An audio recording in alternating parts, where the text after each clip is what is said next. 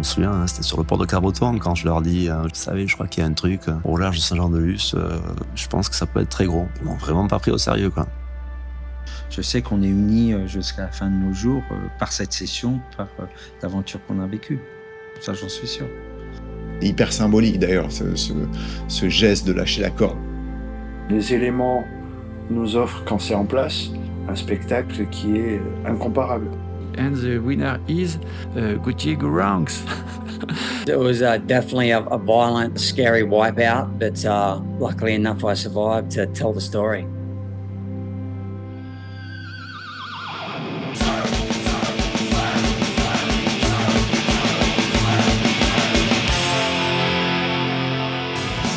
Salut à toutes et à tous et bienvenue sur Impact Zone, le podcast du surf français, avec toujours à mes côtés Rémi, you, Fredo, moi-même Romain et tout un tas d'invités à qui on est allé tendre notre micro pour préparer cette émission spéciale. Vous savez qu'on aime bien en faire de temps en temps, notamment euh, au moment des, des anniversaires de grands moments du surf, et celui-ci était clairement incontournable.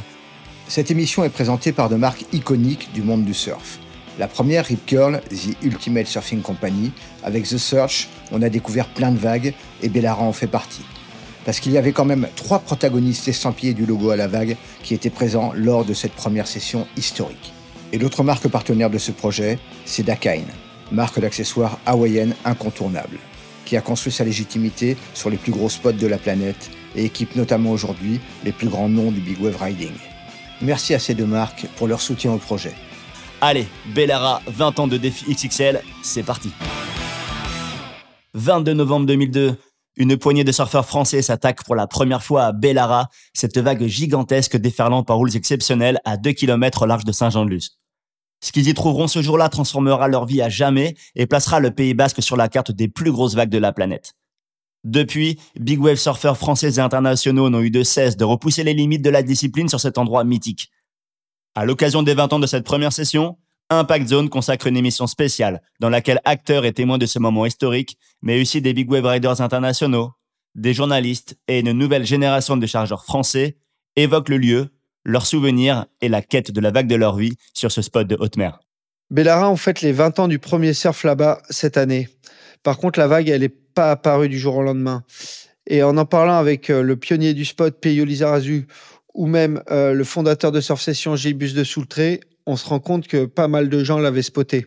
Et c'est le cas aussi de Greg Rabjac, hein, le célèbre photographe de surf français, ou encore Vincent Lartisien, qui faisait partie des pionniers de la première session, et qui eux aussi se souviennent très clairement de ben, d'avoir repéré cette grosse vague au large de Saint-Jean-de-Luz les jours de tempête. Et il nous en parle. J'ai ces souvenirs de jeunesse, où, parce que je prenais cette route de la Corniche très souvent, euh, j'ai grandi en Daille. Peyo Lizarazu mes grands-parents, ma mère était de Cibourg et Aitachi et Amachi de Cibourg. Et on allait les voir plusieurs fois par semaine et en général on passait par la route de la Corniche. C'est vrai que j'ai ce souvenir de jeunesse de voir cette mousse au large. Alors des jours de tempête où t'as plein de petites mousses partout, mais là tu voyais une grosse mousse. Et je me suis toujours dit, étant jeune, mais c'est quoi ce truc quoi? En, même moi, euh, enfant, c'est une vague que, que j'avais repérée. Gibus de Soultray. Et c'est simple. À partir du moment où la houle est trop grosse, on allait surfer en daille. Et donc, en prenant la route, euh, nous, on avait des yeux euh, qui étaient tournés vers l'océan. Et à force de prendre la route, on avait quand même vu que, tiens, au large, euh, il y a une vague, elle peut être tout le temps au même endroit. Il y a une écume. chaque fois que c'est gros, c'est là. Alors, c'était pas hyper fréquent, puisque voilà, mais on l'avait repéré. Et dans notre, les, anciens, les, les, les, les, tontons surfeurs, là, le, père de Christophe Reinhardt, Dodo Doridan, etc. Euh, ils, t'en parlent pareil. Enfin voilà, c'est une vague qui était dans, le paysage euh, des gens qui repéraient, qui regardaient la mer, euh, voilà, en allant en daille. Et en fait, dans notre tête, en les cas moi, c'était, je m'imaginais un, gros parlementia voilà, une grosse vague au fond. On, on comprenait pas du tout que c'était une vague qui était d'une d'une totale autre dimension. Voilà, on regardait ce, ce, bout de mousse qui déferlait en pleine mer. Greg Rabjac. Qui faisait pas vraiment euh, ni rêver, euh, ni peur, parce qu'on on comprenait pas vraiment enfin, ce que c'était. quoi. À l'époque, euh, il y avait aucune vague comme surfer comme ça dans le monde. c'était juste une référence, voilà, de là où est très grosse, il y a, y a le haut fond de Bellara qui, qui déferle, mais on n'avait pas encore du tout l'idée qu'un jour, peut-être, on s'en approcherait pour la surfer. quoi. Il y avait un, un météorologue qui bossait au sémaphore de Saint-Jean-de-Luz. Vincent Lartisien.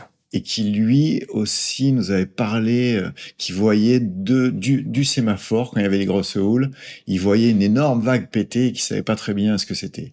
Et c'est vraiment, euh, je crois que je, je m'installe dans la maison de mon frère en, ouais, en 98. Il achète cette maison euh, l'année de la Coupe du Monde de foot. Et je m'y installe parce qu'il il l'occupait pas, il habitait à Munich. Et de la maison, mais j'étais pile en face du spot, quoi. Donc, quand il y avait euh, les rares journées de tempête où ça cassait, ben, j'ai pu commencer à regarder le truc. euh, Et, on faisait du tracté, donc je me suis dit, oh, ouais, peut-être qu'il y a un truc là. Et donc, il y a eu deux, trois hivers pour voir ce qui se passait. Et c'est devenu son objectif. Enfin, c'est devenu euh, son défi. Hein. Et un défi motivé entre autres par l'apparition d'une nouvelle discipline quelques années auparavant, le towin, le surf tracté en français, qui nous venait tout droit d'Hawaï et plus particulièrement de l'île de Maui. Ouais, sur l'île de Maui, avec l'air d'Hamilton qui a, sacrément démocratisé l'histoire à, à. Euh, et puis là, il y a, plein de gars qui ont commencé à essayer, dont euh, Michel Laronde et Vincent Lartisien, nos Français, à l'époque résidents sur cette même île, qui ont pu un peu euh, tester les techniques du, surf tracté et bien sûr ensuite euh, le ramener en Europe. Et c'est ce que nous raconte Peyo, Fred Bass, PDG de Rip Curl Europe à l'époque, et Gibus. La technique du, du surf de towing est arrivée. 93 à Hawaï, les années 90, euh, ça se cherche un peu. Il y a du towing dans les Landes. C'est Vincent qui amène le surf tracté euh, avec Michel, sont les premiers à, à pratiquer. Fred Bass. Et euh, se développe plus ici dans les Landes parce que Vincent me forme moi tout de suite dès 95. Euh, on fait équipage, ensuite tout de suite très vite Yann et Seb euh, font aussi équipage. Euh, Sanchis et arrive un petit peu plus tard, Benjamin, mais ça doit être euh, quoi, un an ou deux, enfin peut-être deux, trois ans après nous, quoi, vers 97, 18, ils doivent commencer, je pense. On trouvait très vite du répondant sur Osegor. C'est toujours quand même un peu plus gros sur Osegor, jusqu'à que ce soit absolument plus surfable, même en jet ski. Mais justement, c'est quoi le surf tracté On a tous une vague idée de ce que c'est, mais difficilement plus tant qu'on n'est pas vraiment allé essayer. Et on a justement donné la parole à deux experts pour nous en dire un peu plus sur le sujet. D'abord, Justine Dupont, la chargeuse française qui avait surfé Bellara en 2011 à l'âge de 22 ans seulement, devenant ainsi la première femme à charger le spot avant d'attaquer la carrière qu'on lui connaît maintenant. Et Gauthier Garanx, qui lui a remporté le XXL en 2014, justement sur une vague euh, à Bellara. Et Vincent Lartisien nous donne aussi quelques billes pour essayer de mieux comprendre ce concept de surf tracté. On les écoute. T'es en pleine mer, donc déjà, rien que ça, ça fait peur. Gauthier Garanx. Rien que la sortie du port pour aller jusqu'à Bellara, c'est interminable. C'est vachement long, hein, 3 km. Hein. Et t'as le temps de, bien flipper. Et quand t'arrives sur place, au départ, tu comprends pas trop parce qu'il n'y a pas de vague, en fait. Tu vois, il n'y a pas de vague. Il y a des gros mouvements de houle, donc euh, tu, tu, peux avoir le mal de mer. Tu vois les équipages, mais tu vois, certains ont même le moteur coupé. Tu dis, mais qu'est-ce qui se passe en fait? Et d'un coup, tu vois tout le monde qui rallume les moteurs et qui trace vers le large. Et en fait, ils vont se positionner sur les trains de houle et, c'est parti. Là, tu vois des vagues, mais que te, enfin, même pas, quoi. À l'époque, on se lançait d'une manière qui a changé maintenant. Tu vois, à l'époque, du pic, on allait vers le large, vers euh, le train de houle. On faisait le demi-tour, tu vois, sur le train de houle, on se positionnait. Donc, chaque équipage se positionne sur son train de houle. Comme ça, on sait qui, qui prend quelle vague. Et hop, et on se lance. Et euh, en tracté, à la rigueur, voilà, tu, tu suis un jet ski. Justine Dupont. Donc il faut avoir une sacrée confiance en, en partenaire et au pilote parce que voilà, c'est ouais, c'est lui qui décide, qui va te placer euh, euh, où il pense que c'est c'est bon pour toi et toi tu te fais tracter à 65 70 km/h à l'aller, tu fais ton demi-tour, tu, tu continues à te faire tracter le temps que la vague lève lève lève lève lève et puis quand le jet tu vois sort de la vague, il te fait le whip, là il te met une dernière accélération donc toi tu es déjà mort. Tu lâches le palonnier et et tu vois comment ça se passe. Quoi. il faut avoir confiance et quand tu lâches la corde, bah, tu, tu, tu, lâches, tu peux pas lâcher la corde partout. Donc tu sais que quand tu vas la lâcher, ben, après c'est après ouais, tu reprends cette, cette, là tu reprends cette maîtrise quand tu lâches la corde. J'aime bien. C'est hyper symbolique d'ailleurs, ce, ce, geste de lâcher la corde, parce que du coup, tu lâches la sécurité, tu lâches tout ce qui te relie, si tu veux, au jet ski, qui est l'outil qui de toute façon va te sortir de la merde, et t'es tout seul avec la vague, quoi. Et là, rentre dans cette relation de toi avec la vague et tout. Donc ce moment où tu lâches la corde, il est vraiment particulier. Ouais, ben, on peut voir que le, le tow-in, c'est pas rien quand même. C'est pas une petite balade en jet ski euh, dans l'océan. C'est euh, quand même quelque chose. On est lâché euh, sur, des, sur des énormes monstres euh, à plusieurs kilomètres du rivage, euh, dans le cas de Bellara. Et, euh, donc, du coup, c'est c'est pas un projet qui s'improvise comme ça du jour au lendemain. Et c'est d'ailleurs ce que, ce que nous racontent euh, les pionniers du spot euh, quand, ils, quand ils nous disent que bah, c'est, un process qui a pris du temps et qui s'est fait presque un an à l'avance euh, quand Peyo les, les a contactés après avoir bien observé la vague. Je me souviens, hein, c'était sur le port de Carboton quand je leur dis, je crois que c'était en 2001, la première fois, vous savez, je crois qu'il y a un truc au large de Saint-Jean-de-Luz, euh, je pense que ça peut être très gros. Ils m'ont, mais ils m'ont vraiment pas pris au sérieux, quoi. Il a parlé plusieurs fois de la vague. Et c'était quelque chose qui le, le travaillait. Et euh, nous, on savait même pas qu'elle existait réellement. Euh, donc, il a parlé plusieurs fois. Et puis, une fois, j'étais parti me, me promener. J'avais vu qu'il y avait des gros vaches. J'étais parti me promener. Je l'avais vu casser de Saint-Jean-de-Luz. Et j'avais fait des photos euh, du spot. Et ça, ça a travaillé dans la tête de, tout le monde, bien entendu, parce que Payou insistait et il a dit il faut qu'on y aille. Et, un jour, on a, on a pris la décision d'y aller. Il a fallu que ouais, je, je, les harcèle et puis il y a eu cette, matinée de février 2002, je crois, où j'arrive à les convaincre de venir voir et, et ils ont vu. Fred avait fait des photos qu'on a toujours depuis la corniche. On voyait qu'il y avait de la masse, que c'était une grosse vague, mais on voyait pas suffisamment parce que c'est tellement loin que on avait du mal à se rendre compte du type de vague qu'on allait avoir. En plus, c'était pas un jour très gros, donc ça pétait une fois de temps en temps. C'est pas là que j'ai été le plus impressionné. Ça, ça avait rien à voir par rapport à ce qu'on a vu quand on est arrivé sur place le, premier jour en 2002. Et donc ça y est, à ce stade, la vague est repérée, les conditions de houle propices à son déferlement aussi, le matériel, lui, il a été rodé, éprouvé, Chacun a son expérience, plus ou moins grande selon les équipages. Et donc tout ça, ça nous amène à novembre 2002, la fameuse session qui se profile et qui est déjà dans leur viseur. Ouais, par contre, cette session, euh, on va dire que contexte un peu particulier parce que c'est cette même tempête qui, trois jours avant, le 19 novembre, a fait couler le, bateau Le Prestige et qui a déclenché une énorme marée noire sur le littoral atlantique et par la suite nous a privé de surf pendant quelques semaines, voire quelques mois. Je crois que c'est une tempête qui est descendue euh, dans le genre euh, genre 930 hectopascal quoi. Donc c'est vraiment un truc euh, t'es puissant quoi. Et, euh, là où ils ont été audacieux, c'est que c'était quand même euh, très venté. Il y avait du vent du sud très fort quoi. Mais au début, quand on est arrivé euh, au port euh, le matin pour se mettre à l'eau, il y avait vraiment que nos trois jets à nous quoi. Donc on, était en, vraiment en équipe réduite quoi et on savait pas du tout où est-ce qu'on allait. On savait qu'on visait le large, là où ça pétait, où c'était blanc, mais on savait pas ce qui nous attendait. Et il y avait beaucoup de vent ce jour-là. Et c'était gros. Donc ouais, ça y est, les conditions sont là, le spot est repéré, les équipages sont sur le port. Max Larrette chez Peyo Lizarazu, Michel Laronde avec Vincent Lartisien et Fred Bass avec Yann Benetrix. Mais de ces trois équipages, le truc qui est complètement dingue, c'est que au final, personne n'a été vraiment la voir en jet. Tout le monde l'a vu de la falaise avec des jumelles, euh, à checker le spot. Mais par contre, personne n'y a jamais été. Ouais, c'est ça qui est incroyable quand même, c'est de se dire que ce jour-là, ils y vont pour surfer, mais qu'ils se sont jamais donné la peine d'aller la voir de près, euh, donc autrement qu'à travers des jumelles et depuis la corniche. Donc évidemment, ils arrivent là-bas avec des sentiments un peu divers et variés. Ils savent pas encore qu'ils vont rentrer dans l'histoire, bien sûr, mais ce qu'ils vont trouver va carrément les dépasser. Il y avait la peur d'y aller. Enfin, c'est même pas, non, je peux pas parler de peur. On, on savait pas ce qu'on allait trouver. Et c'est quand on est arrivé sur place qu'on a fait, wow, c'est gros.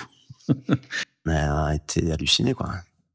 On été halluciné par ouais, la distance, on savait à peu près, mais quand tu parcours, quand tu fais le parcours hein, depuis euh, depuis le rivage jusqu'au large, ça prend un peu de temps quand même. Et puis tu arrives là, la zone de déferlement qui est immense les montagnes, enfin le paysage est assez bluffant pour les gens qui ont eu la chance d'aller là-bas au large. On est quelques-uns maintenant à avoir eu cette chance, mais la première fois, ouais, c'était assez bluffant et on avait regardé que depuis le bord. Bah, on s'était tous dit, c'est chez Peyo, c'est en face de chez lui et tout. Donc, euh, quelque part, c'est euh, celui qui serve la première vague. Il y a toujours un, côté un peu particulier parce qu'on se rappelle toujours du, premier sur la première vague. Donc, on s'était tous dit, bon, bah, c'est Peyo, c'est chez lui, c'est lui qui prendra la première, quoi. Même s'il n'avait pas l'expérience à l'époque que nous, on avait en rentrant d'Hawaï, si tu veux. Mais bon, le sort en a voulu autrement, tu vois, ça, son jet est tombé en panne. Normalement, on avait dit c'est c'est Peyo qui allait prendre la première vague, mais Peyo et Max ont eu des problèmes au port. Et, je, ils voulaient que ce soit moi qui ai la première vague. Euh, et malheureusement, en fait, euh, on a eu un petit problème technique avec le jet ski.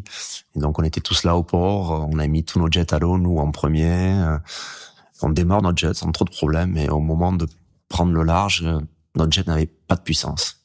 Donc Max, qui s'y connaissait un peu en mécanique, euh, commence à ouvrir le capot. Euh, merde, qu'est-ce qui se passe euh, On commence à trifouiller les bougies. Euh, ça change pas, pas de puissance.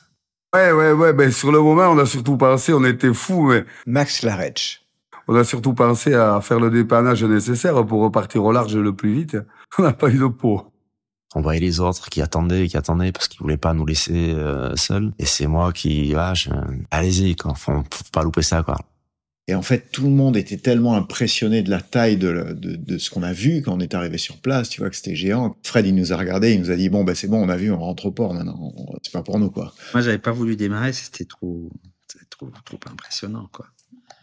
Et puis nous, avec Michel, on n'était pas venus pour repartir, quoi. Donc on s'est dit, euh, bah attends, laisse-nous essayer au moins, au moins une vague, quoi. Et donc ça y est, donc les deux équipages sont au line-up de Bellara, tentant de prendre tant bien que mal leur repère et euh, que Peyo, lui, est retenu au port. Et vient donc le moment d'ouvrir la session et donc de décider qui va prendre la première vague. C'est finalement Vincent l'artisan qui va la prendre, cette première vague, et on lui a justement demandé comment ça s'était décidé entre Michel et lui de qui prendrait la corde pour se lancer sur la première vague de l'histoire à Bellara. On l'écoute. Alors avec Michel, on avait toujours ce, ce rituel que on se posait toujours la question à toi, à moi. Chaque fois qu'on arrivait à Jaws, qu'on arrivait dans des spots de grosses vagues, tu vois, parce que c'est le premier, c'est toujours un peu, tu préfères être celui qui pilote et que ce soit le, ton pote qui allait essayer d'abord la vague et que tu vois que c'est safe et après c'est toi, quoi. Mais ce jour-là, moi, je me sentais super bien. J'étais, bon, je fais, beaucoup de méditation, de, de yoga et tout, et je me rappelle que ce jour-là, j'avais eu des petits signes qui, qui me réconfortaient. J'étais vraiment en, en super forme psychique, mentale, émotionnelle et tout. Donc, dès qu'on est arrivé, j'ai dit à Michel, ok, j'y vais. Je crois que Michel voulait pas non plus vraiment y aller le premier. Et c'est donc euh, Vincent qui s'est dit, ben, je vais y aller. Mais avant de prendre la, la première vague, il s'est passé presque 40 minutes, ou entre 30 et 40 minutes, où Michel et, et Vincent ont tourné au large. Et Michel a commencé à me tracter sur une ou deux vagues, tu vois, mais j'ai pas lâché la corde parce qu'en en surf tracté, quand tu lâches la corde, t'es tout seul, quoi. Tu pars dans le vide, quoi. C'est vraiment. Et je me rappelle, je me suis mis sur deux vagues, tu vois, pour bien euh, voir le terrain, pour voir la vague, comment on se préparait, parce que c'était vraiment large, bien plus large que que Jaws, si tu veux, dans le setup du large, quoi. La largeur de la vague, tu vois. T'as beaucoup d'embruns derrière et tout, donc c'était assez impressionnant. Et du coup, les deux premières vagues, j'ai pas lâché la corde, et puis à la troisième, j'ai lâché. Et puis à un moment, il est parti sur un truc qui était mais, monstrueux. Et nous, je crois que tout le monde a été très impressionné par cette dimension nouvelle qu'on n'avait jamais vue et qu'on ne pensait pas, euh, pensait pas qu'elle existait. Et à la fin de la première vague, je me rappelle parce que cette vague, elle était assez effrayante dans le fait où elle était vraiment énorme et en plus euh, il y avait beaucoup de vent donc c'était clapoteux et tout donc il fallait quand même avoir l'habitude d'être euh, sur des planches lourdes avec des straps et tout. Et à la fin de la première vague quand moi j'ai raidé et que je suis arrivé tout en bas et, j'ai vu la tête de tout le monde ils avaient tous des yeux énormes et, ils ont tous dit euh, enfin Fred l'a redit bon ben c'est bon t'as eu ta vague maintenant on y va et pour nous c'était inconcevable mais c'était normal quoi. C'était vraiment le, tout début et si tu veux, on était passé de, de Osgore-la-Nord à 3-4 mètres à cette vague qui tu as du mal à mesurer et qui est, gigantesque. Le, surf tracté, si tu veux, quand tu es dans des conditions comme ça, c'est presque... Euh, tu es tellement présent dans le moment, si tu veux, mentalement, psychiquement, émotionnellement, qu'il n'y a rien d'autre que ça, quoi. Et quelque part, c'est pas sur ce moment-là que tu le vis tu le vis quand tu rentres au port, quoi, tu vois. Là, tu es dans la vague, tu es concentré, tu es, présent avec la vague, quoi. Et la seule chose que moi je fais, hein, mais ça c'est ma pratique à moi, c'est d'essayer de laisser la vague me guider, quoi. quand c'est aussi gros que ça, de toute façon, qu'est-ce que tu vas maîtriser? Tu maîtrises rien du tout. Donc le mieux, c'est de se mettre en relation avec l'élément et de le laisser lui te guider. Donc euh, c'est un peu ce que j'ai fait. Je me suis lâché dedans et j'ai laissé vraiment euh, mon corps s'adapter à la vague. Quoi. Et je me rappelle quand j'ai vu la, les photos après, j'ai vu même que le moment où j'ai fait le virage en bas de vague, c'est super dur de virer à, à Bellara parce que tu as tellement de clapots que tu sais jamais où tu peux mettre ton virage. Quoi. Et comme c'est des longs virages avec des planches super lourdes, faut trouver un endroit un peu plat. Quoi. Et là, comme il y avait beaucoup de clapots, je savais pas où j'allais virer et tout, donc je me suis laissé faire.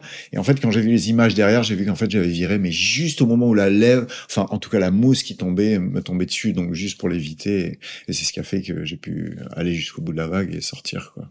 En même temps, on avait appelé notre mécano, Alain Lay, qui était sur Bayonne à l'époque, et qui débarque euh, peut-être 20 minutes après qu'on l'appelle. Les autres étaient déjà partis au large. Il nous répare ce petit problème, qui était une petite erreur en 5 minutes, et on arrive au large, et Michel et Vincent avaient déjà pris leur vague. Je crois que Yann et Seb n'avaient rien pris encore, je, je, sais plus trop. C'est une discussion qu'on a avec Max. On, ne sait pas qui est la personne qui a pris la deuxième vague.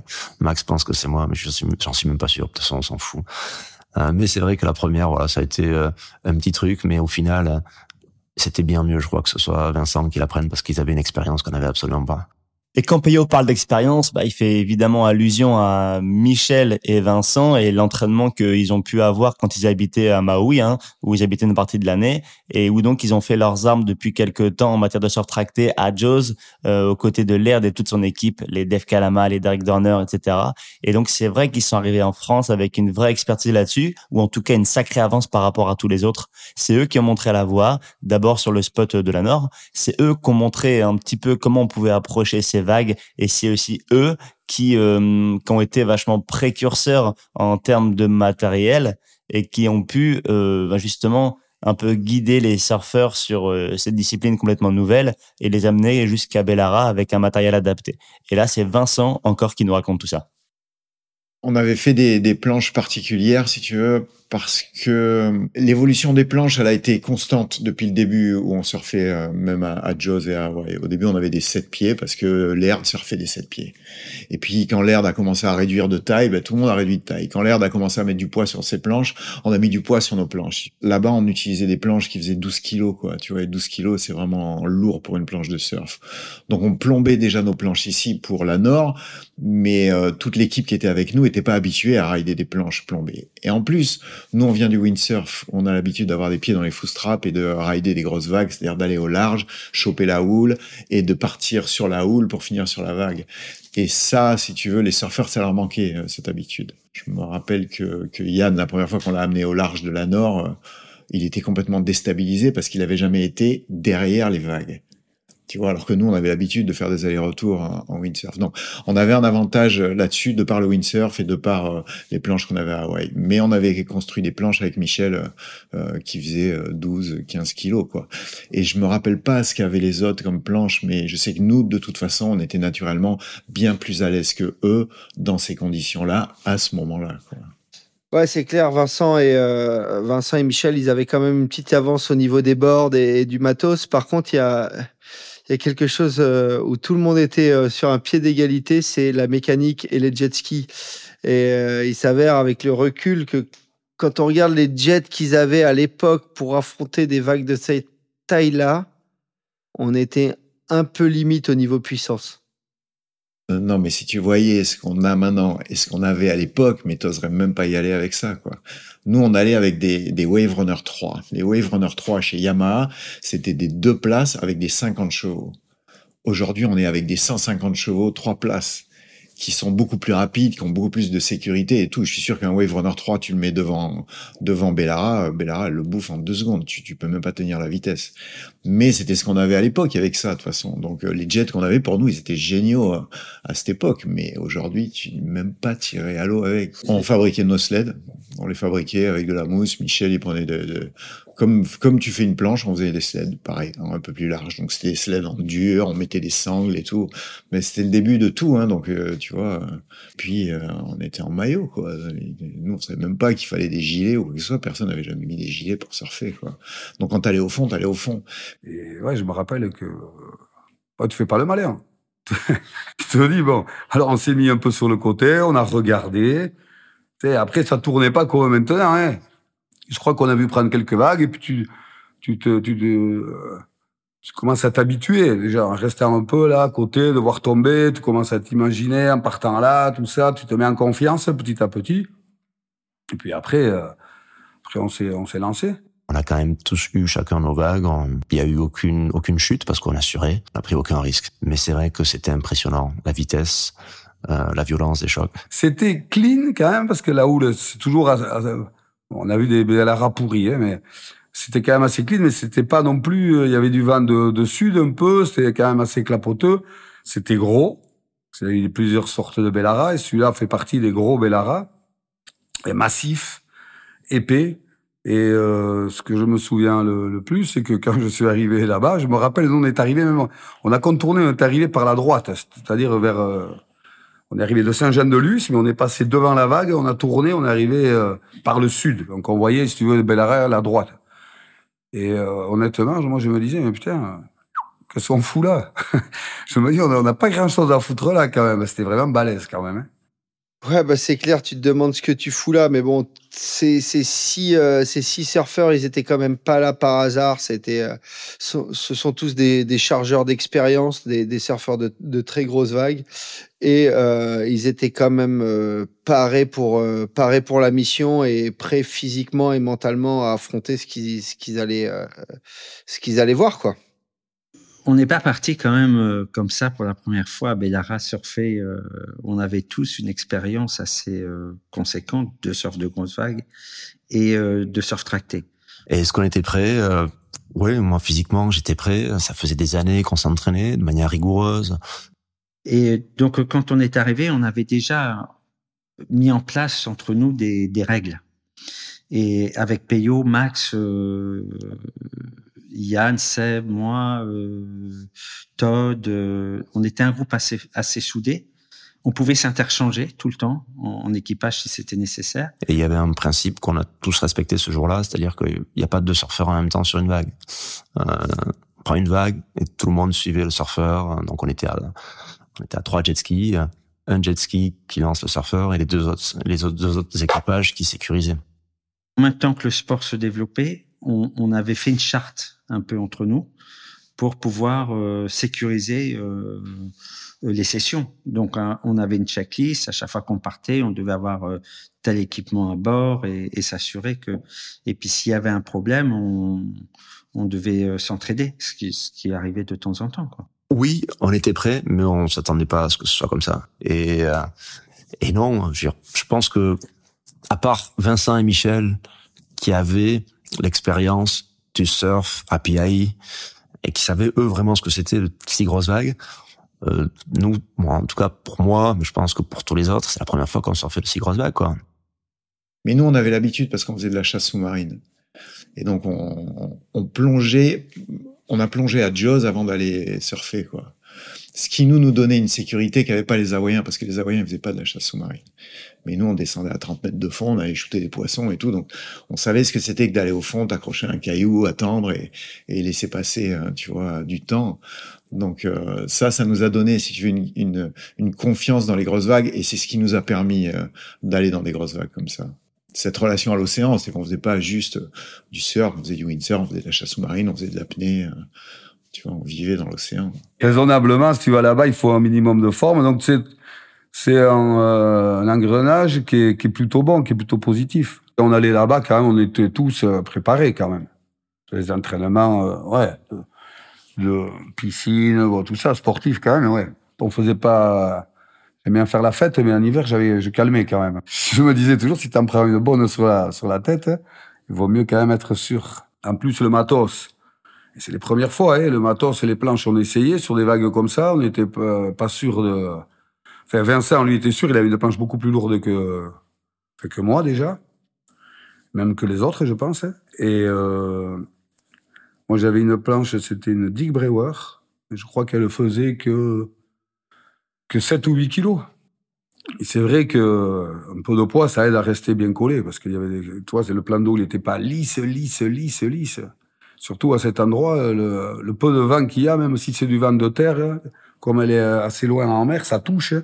Tu as toujours des clapots et à la vitesse où tu vas, le moindre petit clapot, ça te fait euh, décoller voilà.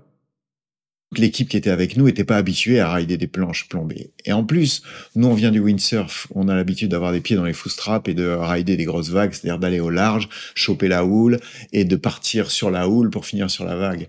Et ça, si tu veux, les surfeurs, ça leur manquait, euh, cette habitude.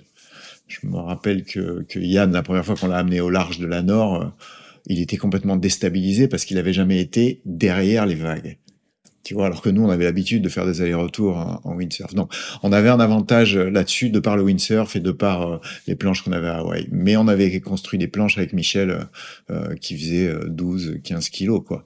Et je me rappelle pas ce qu'avaient les autres comme planches, mais je sais que nous, de toute façon, on était naturellement bien plus à l'aise que eux dans ces conditions-là, à ce moment-là, Mais bon, là, on n'est plus à Maui, on est bien à Bellara. Fini l'eau chaude, c'est le mois de novembre. Et donc, Vincent nous raconte la suite de la session il y a eu deux étapes dans la session. C'est-à-dire que quand on est arrivé, il y avait beaucoup de vent, c'était clapoteux. Moi, j'ai pris une première vague.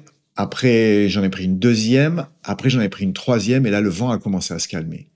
Et après la troisième vague, qui était une vague assez lisse, où, où ça, ça commençait à devenir un peu agréable. Là, tout le monde a dit, OK, on va essayer. Donc la session, elle a, démarré, si tu veux, après cette troisième vague. Et là, tout le monde a commencé à tourner, à prendre quelques vagues et tout, parce que on avait un peu changé de, conditions météorologiques. Et ensuite, l'équipe de Billabong est arrivée, Peyo, l'hélicoptère et tout. Mais quelque part, c'était pas la même ambiance que quand nous on est arrivé euh, au tout début, si tu veux. Et quand Vincent parle de l'hélico, il parle de celui dans lequel il y avait Greg Grabjack, le photographe parce que cette première session a été évidemment documentée en photo et en vidéo, et en vidéo par deux photographes. D'abord Gecko, le photographe de surf landais, qui lui avait choisi de se rendre sur place en bateau, et ensuite Greg Rabjac, qui lui, en fait, avait vu l'opportunité de tenter une première, celle de shooter le spot en hélico. Et ouais, shooter en hélico, c'est pas rien. Autant c'était euh, un peu habituel dans, dans, le snowboard et dans le ski, autant dans le surf, c'était euh, relativement inédit. Et euh, Greg, accompagné de Daz, Daz est toujours dans les bons coups, euh, avait contacté un, un pilote, euh, un pilote d'hélico sur Biarritz pour les emmener et, réaliser cette mission. Et en lui parlant de la mission, le, pilote, il a un peu halluciné. Il s'est dit, c'est quoi, c'est dingue? Finalement, Greg et Daz ont envoyé des, photos de cartes marines par email et euh, ont réussi à séduire le, pilote qui leur a dit bon bah ok euh, si vous êtes chaud on y va. Et deux trois jours avant ils hésitaient encore et puis ils ont fait le call la veille en se disant c'est bon c'est tous les indices seront verts game on c'est parti. Et donc ils sont montés dans l'hélico le jour J pour pour bien halluciner en découvrant le spectacle ce qui m'a le plus impressionné ce jour-là, en fait, euh, ça a été de décoller de Biarritz, d'arriver sur la côte et de me rendre compte que là, c'était vraiment gigantesque, euh, la houle. On avait des traits de houle euh, qu'on voyait jusqu'à l'horizon. Et notamment lorsque l'on est arrivé à Guétari, alors Biarritz-Guétari, ça prend euh, trois minutes en hélico, quoi, même pas. Et en arrivant au-dessus de Guétari, je reconnaissais même plus le line-up de Guétari, j'avais plus mes repères. Et en fait, j'ai compris que tout saturait, quoi. C'est-à-dire qu'il y avait des séries qui barraient de, de Guétari à Avalanche. Euh, les gens du coin ou ceux qui y surfent euh, apprécieront, mais il y avait plus de chenal entre euh, les Alcions, Guétari, Avalanche, c'était une barre blanche. Et assez vite, en fait, euh, même si on était fasciné avec Nico, je me souviens, on était fasciné justement déjà par rien que par ça. Euh, on n'avait jamais vu la côte euh, ben, vue d'en haut, mais avec une telle puissance au niveau de la houle. Mais en tournant la tête sur la droite, euh, on a vu que la vague, ça y était, quoi, que Bellara déferlait et, et qu'il fallait y aller. Donc, vu qu'on avait que une heure d'hélico, ça va vite, une heure d'hélico, on s'est dit bon, mais on laisse la côte et puis on va, on va sur la vague. Donc on a commencé un petit peu à tourner sur les deux trois premières séries pour évaluer un peu les meilleurs angles, que ça soit pour Nico pour la vidéo ou pour moi au niveau photo. Et puis euh, et puis on a on a eu la chance ben, assez vite de, de voir les premiers rides, donc euh, de Vincent l'artisien, de Yann Benetrix, euh, Peyo. Je me souviens, j'avais j'avais ma compagne qui était avec moi derrière euh, dans l'hélico et qui me changeait les pellicules parce que ben, je shootais en pellicule, donc au bout de 36 photos, il faut changer le rouleau. Donc j'avais trois boîtiers avec trois objectifs différents, et, euh, dès que je finissais un, un, des rouleaux, je le passais à ma compagne qui, qui me chargeait le rouleau, qui me rechargeait le et qui me repassait le boîtier pour que pour que je continue euh, d'enchaîner. Et donc je me souviens qu'en deux heures, j'ai fait je crois que c'était 26 ou 27 rouleaux de 36 photos, ce qui est gigantesque pour euh, deux heures de shooting. Euh, c'est, euh, mais mais j'aurais voulu en faire encore plus, quoi, parce que tout était. J'avais envie d'isoler des scènes, j'avais envie de, de shooter en en grand angle, j'avais envie de shooter en très serré, j'avais envie de shooter à la verticale, de face. C'était tellement incroyable par rapport à tout ce que l'on avait vu avant en surf que je me disais que tout était à, à, ramener, quoi, tout était à capter, quoi. Ouais, spectacle incroyable, spectacle incroyable pour les aficionados, Greg et Daz, mais aussi spectacle incroyable pour le, pilote d'hélico qui, euh, complètement ébahi par ce qu'il voit, décide d'offrir une heure de plus d'hélico euh, aux deux compères pour qu'ils continuent à shooter et à, et à, profiter du spectacle. Donc ça, c'est assez rare de se faire offrir une heure d'hélico, mais bon, le spectacle en valait la peine. Donc, euh, donc voilà, ils ont continué pendant une heure de plus jusqu'au moment où fallait euh, fallait rentrer sur terre. Et retour sur la terre ferme, donc pour euh, pour Daz et Greg, un peu choqué encore par ce qu'ils viennent de vivre et un peu stone aussi encore chargé d'adrénaline parce que forcément ça a été un, sacré moment pour eux. Mais euh, très vite ils doivent revenir à l'essentiel, c'est savoir ce qu'ils en ont ramené comme image parce qu'à l'époque Greg notamment shootait encore en argentique et pas en numérique et il fallait donc passer par la case développement et donc il explique comment il était un peu partagé entre l'excitation et la fébrilité aussi de savoir s'il avait ou non réussi son shooting. Je me souviens de, ben avec Nico, quand on est atterri à Biarritz, euh, on s'est regardé, on avait l'impression de revenir d'une autre planète, quoi. On avait vécu un truc vraiment extraordinaire, mais après, ni lui ni moi n'étions vraiment sûrs de nos images. Est-ce que j'ai les photos? Est-ce que est-ce que j'ai pas foiré? Est-ce que les vibrations de l'hélico m'ont pas fait foirer les photos? Est-ce que le focus euh, était bien? Est-ce que les, gouttes euh, des vagues m'ont pas euh, gêné, etc. Enfin bon, il y a toujours tout un tas de, de, possibilités pour que tes photos soient ratées. Et il nous tardait qu'un truc, c'était d'aller les regarder quoi. Je suis descendu de l'hélico et j'ai filé directement à mon labo de développement photo et lequel je travaillais en, en lui expliquant que je lui amenais les pépites de chez Pépite et qu'il fallait pas qu'il me crame les films. Je suis resté même avec lui pour qu'il me développe tous les films et je suis reparti deux heures après chez moi, tout pimpant, et excité à l'idée de pouvoir me poser tout ça sur une table lumineuse j'ai passé la nuit éveillé à, à revoyager sur Bellara. On fait un break et on en profite pour remercier nos partenaires Rip Curl, The Ultimate Surfing Company et Dakine, toujours présents dans le surf de gros, trusted par les meilleurs. On les remercie de soutenir l'émission et de soutenir le Big Wave Riding. Et pendant que Greg découvrait ses photos, il s'est passé un chouette moment. C'est la rencontre entre les surfeurs de cette première journée et les pêcheurs de Saint-Jean-de-Luz. Les pêcheurs, ils connaissaient l'endroit, ils connaissent Bellara parce que c'est un lieu de pêche connu, mais c'est aussi parce que ça a été le lieu, le théâtre de naufrages au cours euh, au cours du siècle passé, notamment à cause de cette grosse vague de Bellara. Et donc, c'était un, moment important pour eux de rencontrer des jeunes qui avaient un peu démystifié, désacralisé le lieu ce, ce jour-là en allant y surfer. Et donc, c'est Vincent, Greg et Max qui nous racontent cette soirée. Oui, oui, oui, tout à fait. À la Raldenia, ouais, ouais. C'est les gars qui sont au port, euh, au port euh, à Cibourg, très, très sympathiques. Euh, voilà. Eux aussi, ils étaient contents pour nous parce qu'ils connaissaient déjà ce haut fond. Ça a été un moment vraiment fort pour nous. C'est que quand on est rentré au port, il y avait les pêcheurs qui étaient là. Et pour les pêcheurs, eux, Bellara, c'était un, c'est un lieu assez mystique parce qu'ils ont perdu plein de leurs collègues là-bas et ils ont vécu des expériences, si tu veux, dramatiques. Et pour eux, c'était toujours une zone qui était rattachée à quelque chose de dramatique tu vois, des disparitions, des morts, des bateaux qui coulent et tout, parce qu'ils pêchaient sur cette zone qui est une zone de pêche, hein, puisque c'est une remontée de haut fond, donc tu as beaucoup de poissons sur ces rochers. Donc tout le monde va pêcher là-bas, mais quand les grosses houles arrivent, t'as pas de vagues pendant une heure et tout d'un coup, tu as, trois vagues de, de 20 mètres qui, qui pètent, si tu veux. Donc les pêcheurs, ils nous ont accueillis avec et on, voyait, on ressentait tout de suite que chez eux c'était un énorme soulagement. Enfin, il s'est passé quelque chose, si tu veux, émotionnellement pour eux, le fait que des jeunes aillent surfer sur ce terrain qui était si dramatique pour eux. Les pêcheurs, ils le connaissaient en bateau, ils s'en méfiaient, hein. ils savaient qu'il y avait des grosses vagues. Il y a eu euh, beaucoup de, de, bateaux qui ont malheureusement euh, été foudroyés par la vague autrefois parce qu'il n'y avait pas les prévisions météo comme on a maintenant. Donc les pêcheurs, ils nous ont accueillis et on voyait, on ressentait tout de suite que chez eux, c'était un énorme soulagement. Enfin, il s'est passé quelque chose, si tu veux, émotionnellement pour eux, le fait que des jeunes aillent surfer sur ce terrain qui était si dramatique pour eux.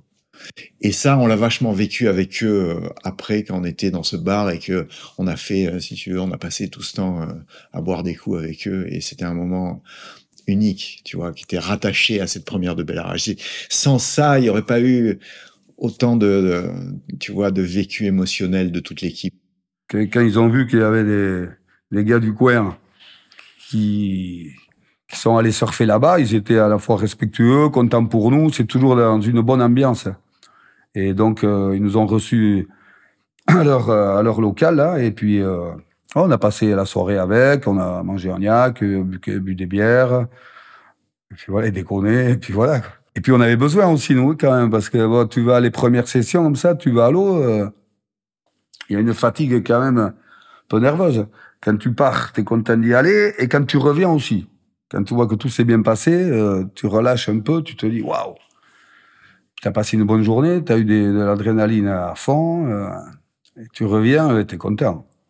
Parce que déjà, tu reviens d'un lieu comme ça, tu es chargé d'une énergie unique, parce que quand tu vas dans les grosses vagues, c'est quand tu reviens que qu'il se passe des choses, tu vois, parce que tu commences à lâcher un peu la pression de la concentration, et c'est là que tu commences à prendre la dimension de ce qui s'est passé, quoi. Si tu veux. Donc, tu as plein d'émotions qui se mettent à remonter, et en plus, il y avait ce, cette connexion aux pêcheurs, aux pêcheurs basques, dans ce lieu du port de Saint-Jean-de-Luz qui est hyper mystique et qui est quand même un haut lieu de la pêche, si tu veux, et du et de la, communauté basque. Donc du coup, euh, ça, ça a mis une dimension euh, qu'on n'avait jamais vécue nous avant. Tu vois, c'était pas Joe's qui aurait vécu ça, et c'était pas sur les autres vagues qu'il y avait euh, ce truc, ce lien qui a, qui a, rapproché pêcheurs et, et surfeurs. Quoi. C'est clair que c'était un moment exceptionnel et, et d'ailleurs je pense que tous les pionniers l'ont vécu comme ça parce qu'ils ont pris un, une telle dose d'adrénaline qu'apparemment ils, ils sont pas redescendus tout de suite. C'est resté un petit peu de temps en train de circuler dans leur corps. Et euh, Fred Bass et Greg Grabjack nous racontent, euh, nous racontent ça très bien. On sait qu'on a vécu quelque chose d'incroyable. On le sait. On, on, on, rentre tous chez nous et puis il y a une adrénaline qui est encore présente. Euh, moi, je dors pas quasiment de la nuit. Euh.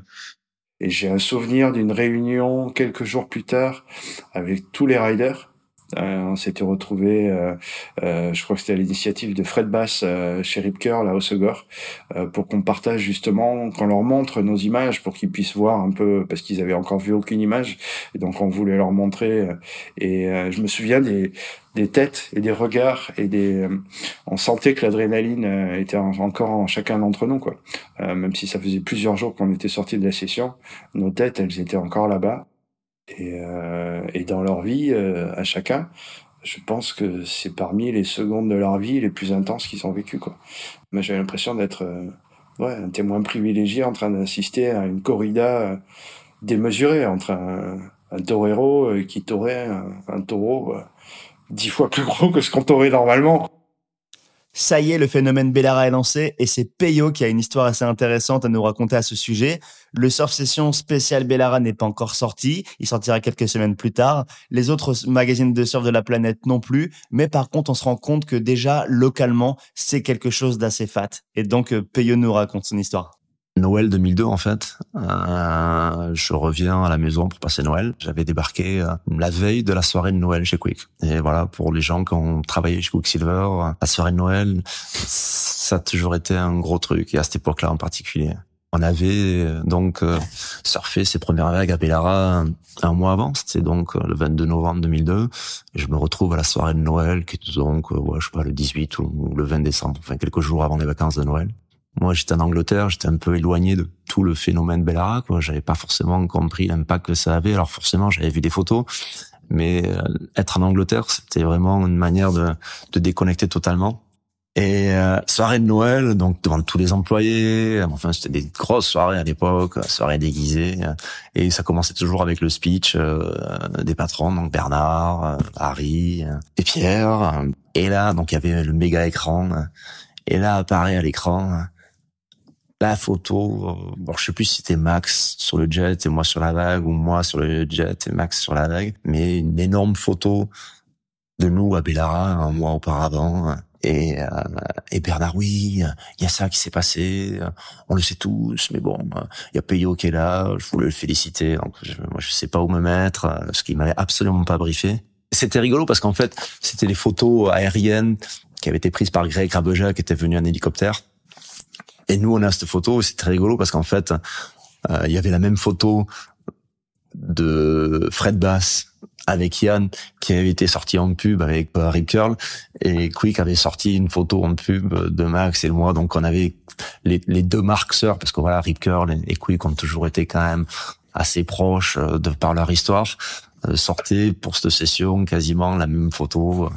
Euh, et donc ouais à ce moment de soirée de Noël c'est là que je comprends euh, ouais en fait ça fait du bruit Bellara euh, et ce n'était que le début quoi Ouais, et euh, que le début, ça c'est clair, comme le dit Peyo, parce que quand euh, le Surf Session du mois de janvier euh, 2003 est sorti, Surf Session numéro 186, là, boum, grosse couverture avec Bellara, euh, Bellara à la une. Euh, tout le monde hallucine, tout le monde parle que de ça. Euh, bref, c'est vraiment l'emballement et c'est un truc euh, complètement dingue. Ouais, donc ben, Gibus de Soultré, qui était aux commandes du magazine à l'époque, se souvient très très bien de ce moment-là. D'abord, comment il a entendu parler de la session. Il était vaguement au courant que des choses se préparaient là-bas. Et euh, il se souvient aussi du moment où les photos sont arrivées sur la table lumineuse de la rédaction, dont les photos aériennes de Greg, et comment il a fallu, à la dernière minute, chambouler le sommaire du magazine pour faire un sujet sur Bellara, qui de toute façon méritait la une. Donc d'une part, Gibus nous raconte ça, et d'autre part, il y a aussi Greg, qui, lui, nous raconte comment il a diffusé par la suite ses photos à des médias hors surf, qui se les sont vraiment euh, arrachés. Nous, on a, on l'a pas suivi. Hein, euh, au niveau de nous, on était au journal, on savait que ça allait plus ou moins avoir lieu, mais on, ils nous ont hein, quand même un- après coup. On a découvert cela avec les témoignages et, euh, et les photos. Et donc, euh, bah, tout de suite, euh, bah, on change, on change le contenu du magazine qui va sortir, on met ça en une. Yann a eu une très belle vague qui a fait la couverture de, de Surf Session. Fred Bass.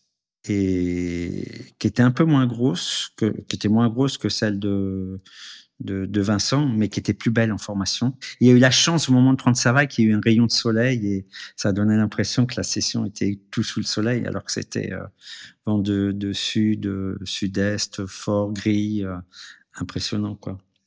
Je pense qu'on a, on a sorti un sujet pour, euh, pour, pour, le, pour le mettre à, la, à Bellara à la place. Euh, C'était un numéro qui était programmé avec des sujets, puis arrive cette actualité, l'autre sujet euh, est supprimé, et on trouve des pages, et on met ce sujet, et on le met en couverture. Et, donc, donc on avait fait, bah, pour nous, bah voilà, historique. Il y avait même il y a eu Sud-Ouest qui en a parlé, parce que là, nous, à ce moment-là, sur session, on était déjà dans le groupe Sud-Ouest.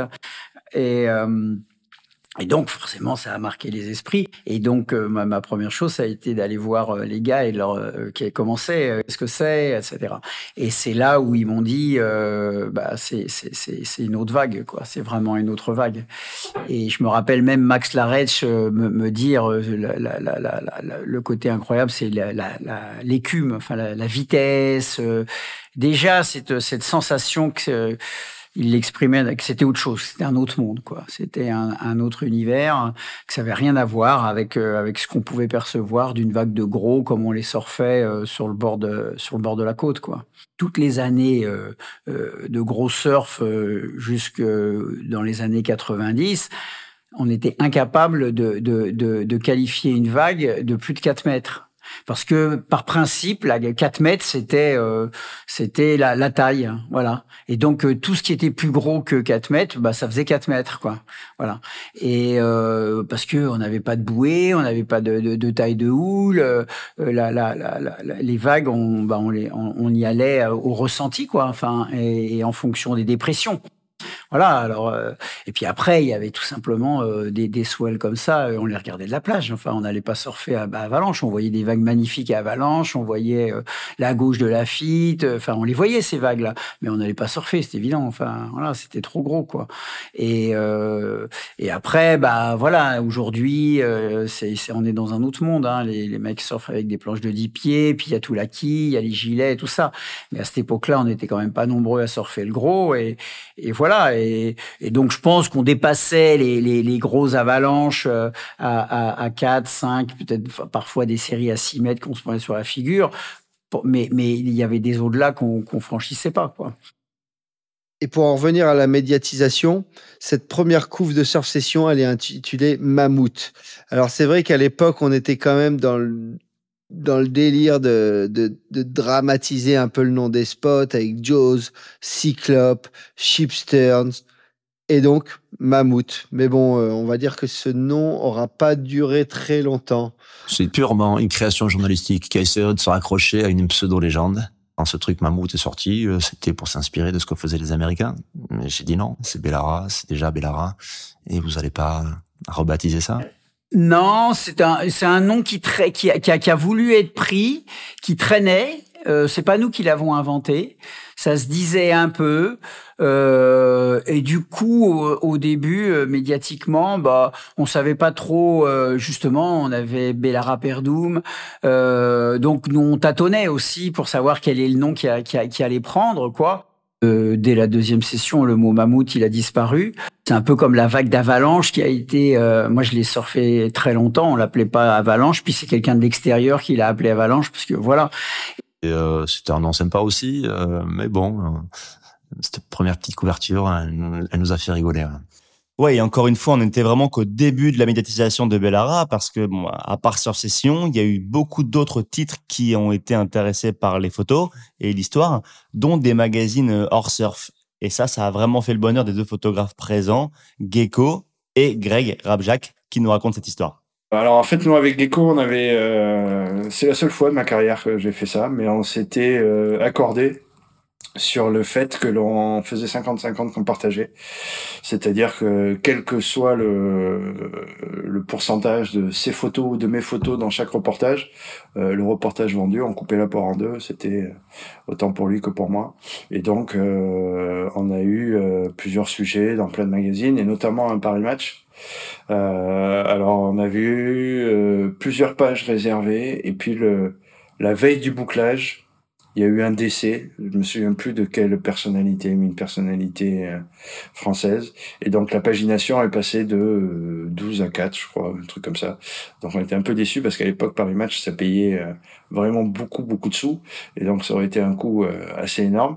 Mais malgré tout, on a, on a réussi à, à avoir ça. Et puis, et puis après, il y en a eu, euh, il y en a eu plein de magazines en France, à l'étranger, euh, au Brésil, en Australie, Japon, enfin comme on a pu l'entendre, euh, Greg et, Gecko ont sacrément bien vendu leurs photos et bien au-delà du monde du surf.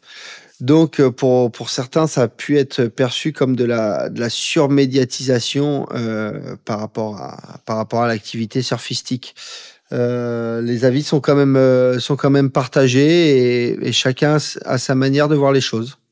Toute cette période des années 90, si tu veux, où nous, on a commencé à aller à Jaws et qu'on, il n'y avait pas de médias. On était entre nous, tu vois, il n'y avait, pas de photographes, il n'y avait pas de, presse, il n'y avait pas les téléphones, il n'y avait pas les, tout ce qu'il a, tout ce qu'il y a eu après qui est arrivé dans les années 2000, quoi. Et quelque part, c'était mieux. parce qu'on était entre nous, tu vois. C'est comme c'est comme si tu pars tout seul euh, escalader une grosse montagne euh, ou que tu partes avec euh, plein d'équipes de, tu vois qui veulent ramener des images de partout. C'est pas la même ambiance, quoi, tu vois. C'est pas le c'est pas la même relation que tu as, tu vois, c'est un, c'est un peu perturbant, moi je trouve. Le surf de gros, les gens qui vont dans le surf de gros, c'est les plus, c'est ceux qui doivent être le plus humbles. Et c'est ceux qui doivent être le moins, tu vois, en avant. Parce que sinon, tu, tu passes à côté un petit peu de ce qu'est l'essence du surf de grosse vague. Le surf de grosse vague, c'est un privilège. C'est un privilège de relation entre l'élément et l'humain. Et nous, on est des privilégiés, quoi, tu vois. Le fait de pouvoir expérimenter ce type de relation avec la nature, avec notre planète, si tu veux, nous positionne dans une position de privilégié. Parce que c'est bon, t'as déjà eu ton cadeau, quoi. Le cadeau, c'est, la vague, c'est pas ce qui va venir derrière de la presse et tout. Et c'est pour ça que, tu vois, moi, sur les premières sessions, j'ai même pas eu de photos. Et, et les autres, ils étaient pas très à l'aise avec ça. Parce qu'ils savaient que on avait ouvert la danse avec Michel, que si on n'y avait pas été, si tu veux, il y aurait pas eu de session.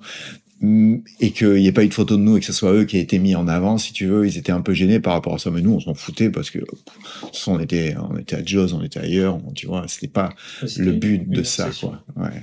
Quelque part aussi, ça a fait plaisir parce qu'on n'était pas nombreux. On a été les premiers à aller là, à cet endroit qui nous plaît. C'est un bel endroit. Et euh, euh, ouais, il y a eu un déchaînement médiatique. Il y a eu de tout hein, dans, ce déchaînement. Il y a eu des gens qui étaient pour, d'autres contre. Mais nous, on a continué à faire, euh, on a continué à faire notre chemin avec nos idées. Et puis voilà, on tu- tu regardes pas tout ça, ouais. Après, oui, il y a eu vraiment. Puis ça, après, ça a continué encore. Hein. Là, il y a eu ça entre les deux premières sessions, et après, ça, a continué. Chaque fois qu'il y avait des sessions, c'était euh, assez euh, couvert par, les médias, tout ça, les photographes. euh, Il y a eu beaucoup de, ouais, de ramdam là autour. Mais non, ça a été. Ça a été. Ça fait du bruit, Bellara, quand même. À aucun moment on s'imagine qu'on est entré dans les, euh, qu'on a surfé parmi les plus grosses vagues du monde et qu'en mars ce sera, l'aventure sera répétée.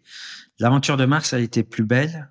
La première fois, c'est toujours la première fois. On a fait partie, euh, trois équipages à, à surfer cette vague, donc on était les premiers et ça, on ne l'enlèvera jamais.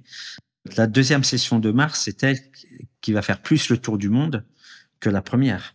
La première, on en parle effectivement, il y a eu des grosses vagues surfées en France, mais en mars, il y a, là, il y a des photographes, puisque euh, il y a des photographes, il y a, du beau temps, il y a des belles vagues, euh, il, y a, tout, et ça reste, je pense, à mon avis, encore une des, belles sessions euh, de Bellarine. Je pense que ça, on pourrait la mettre dans le top 5 des, plus belles sessions de, de Bellara depuis la naissance de la pratique sur cette vague-là. Et c'est clair que tous décrivent des conditions incroyables hein, ce jour-là. Un line-up ultra glacé, de l'eau bleue, du soleil, des vagues aussi parfaites que gigantesques. Et encore aujourd'hui, ça reste clairement une des meilleures sessions sur le spot en 20 ans. Et tous ceux qui étaient sont d'accord sur ce point. Il y a eu un cyclone aux États-Unis. Et donc, c'était, on a vu monter cette houle et elle était tellement ouest. D'habitude, les houles, elles venaient du nord. Donc, on savait bien à quoi s'attendre quand les houles venaient du nord, tu vois, dans l'Atlantique Nord. Tu savais que quand il disait 18 pieds, euh, 15 secondes, tu savais que ça allait péter, que ça allait être gros. Là, la houle, elle arrivait d'ouest et il y avait aucune donnée. Parce que ça tapait pas les bouées du nord d'abord. Et on s'est dit, la houle, elle va d'abord rentrer euh, par l'ouest, mais on sait pas vraiment comment elle va rentrer. Ça reste pour nous.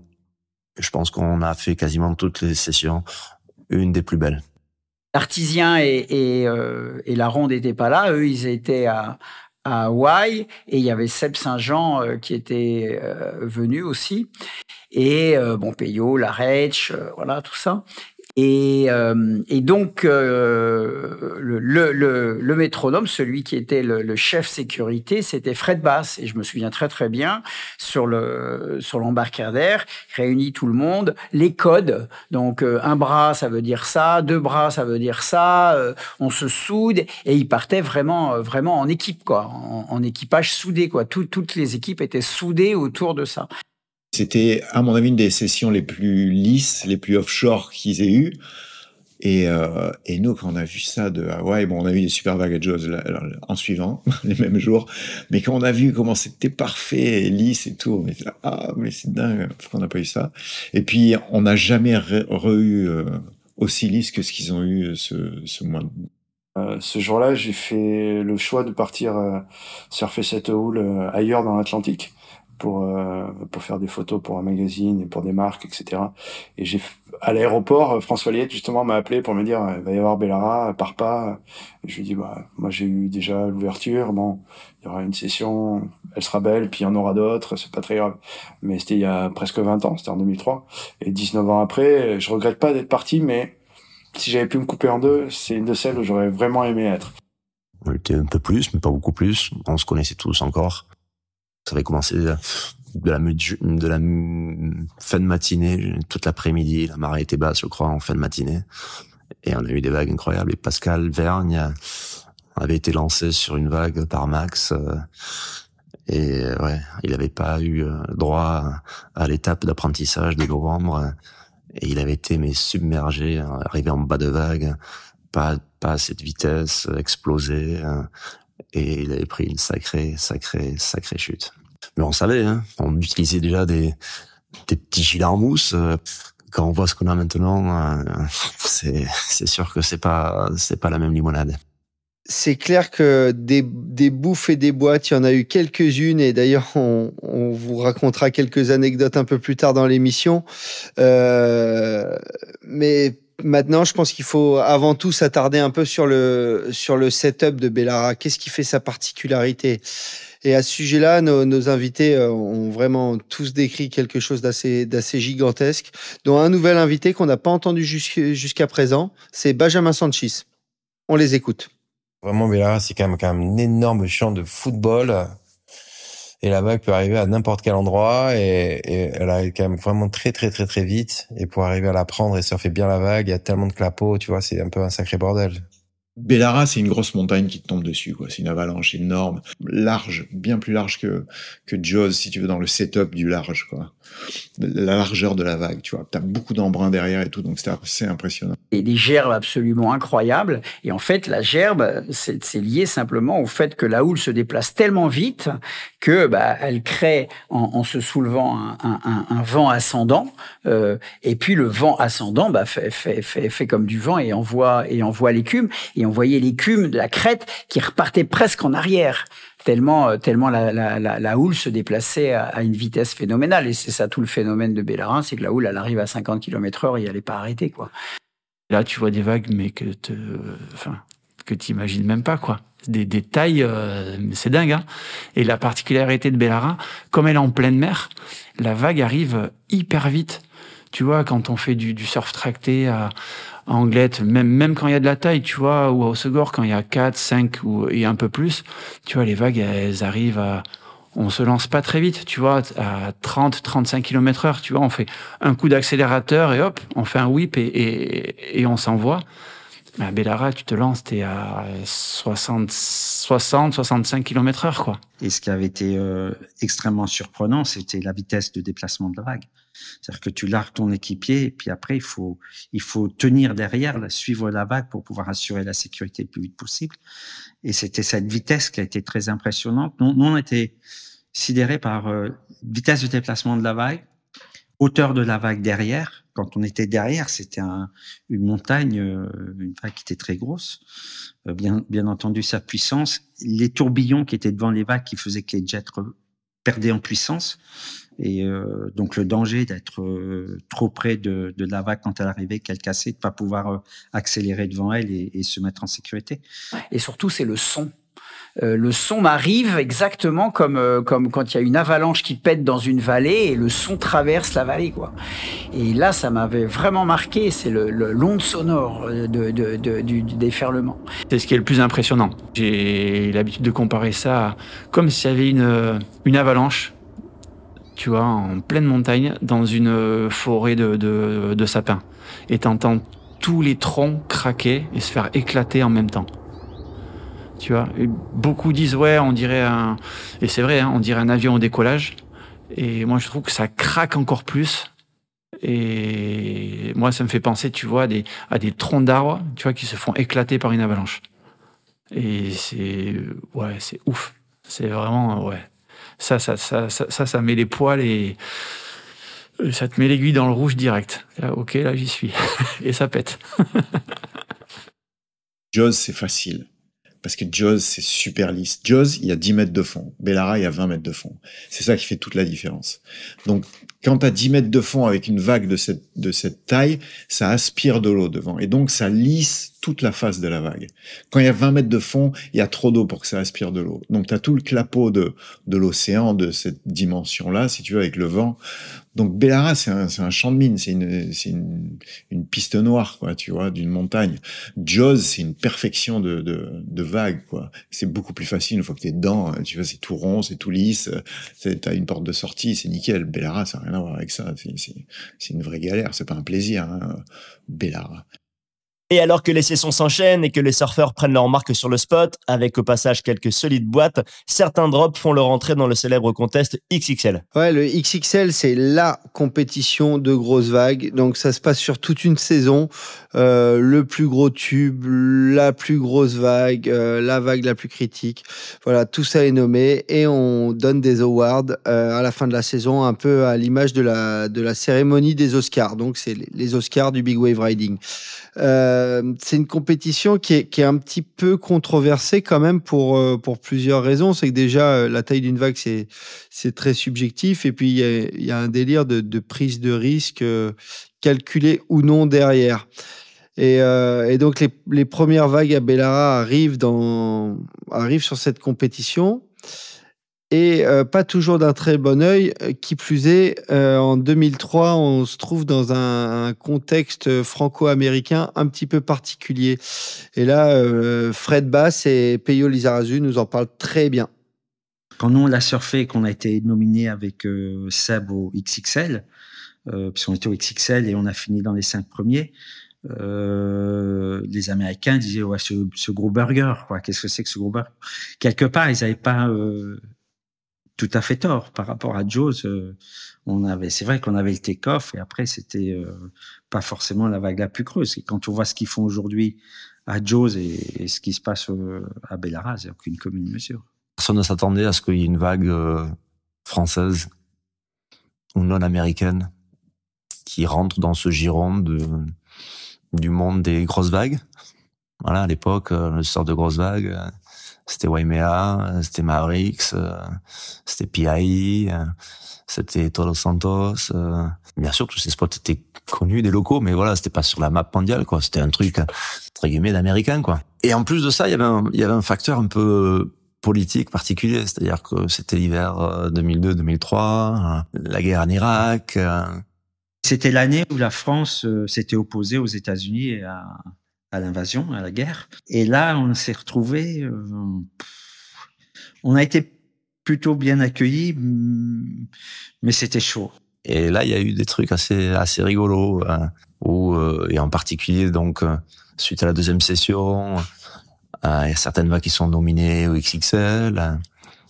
et il y avait eu un chroniqueur d'un gros journal à grand tirage à Honolulu, mais un chroniqueur comme ça se fait aux États-Unis un gars qui est un peu caustique euh, et qui euh, voilà qui avait clairement dit euh, cette vague, les Français qui nous ont pas soutenus dans notre effort de de guerre pour libérer l'Irak, ils vont en plus nous voler le prix de la plus grosse vague. Non. Alors ça c'était pour l'explication culturelle. Après dans la réalité, c'était 2002, l'hiver 2002-2003. Hum, moi, c'est vrai que euh, j'avais déconnecté un peu du milieu du surf pendant un an, mais avant ça, quand même, j'avais bougé un peu à Hawaï, je voyais ce que c'était. J'avais commencé à entendre parler de, des, du Wolfpack. Euh, et euh, quand on débarque à la cérémonie des XXL en avril 2003 à, Anaheim, euh, ben, il y a Makua qui est entouré du Wolfpack, quoi.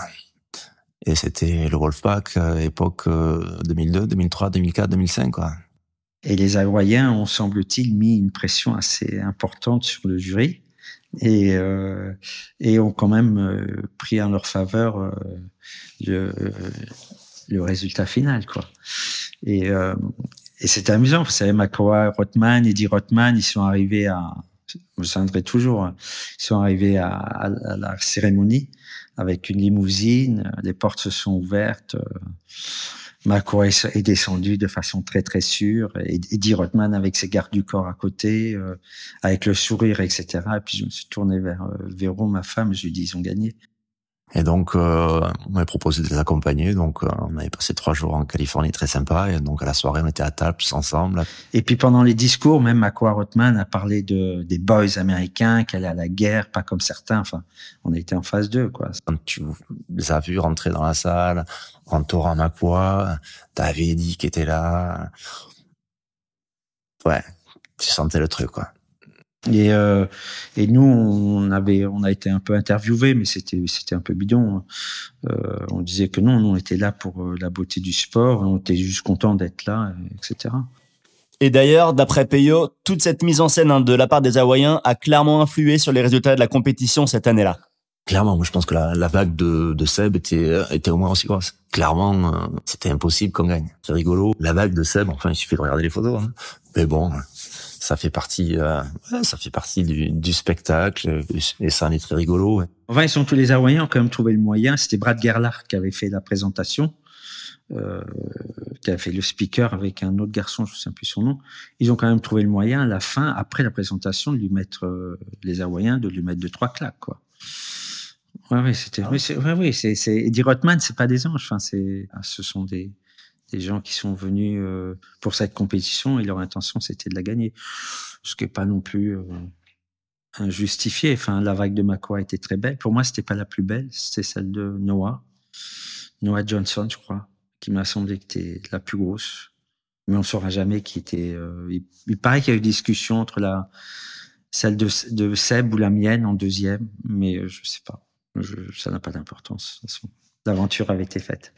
Ouais, grosse ambiance au XXL. Il fait pas spécialement bon d'être français, mais euh, mais bon, on retente la chance. Hein. C'est Vincent Lartisien qui, en 2008, après avoir pris une énorme bombe au mois de janvier, euh, voilà, est de nouveau nominé au XXL. Et euh, Vincent lui-même, comme Greg, Rabjat, nous raconte un peu l'histoire. Alors en fait, c'est en plein hiver, c'est mois de janvier, c'est euh, fin des vacances de Noël. Donc euh, voilà, euh, pas forcément en super condition physique, on va dire, après avoir encaissé pendant les fêtes.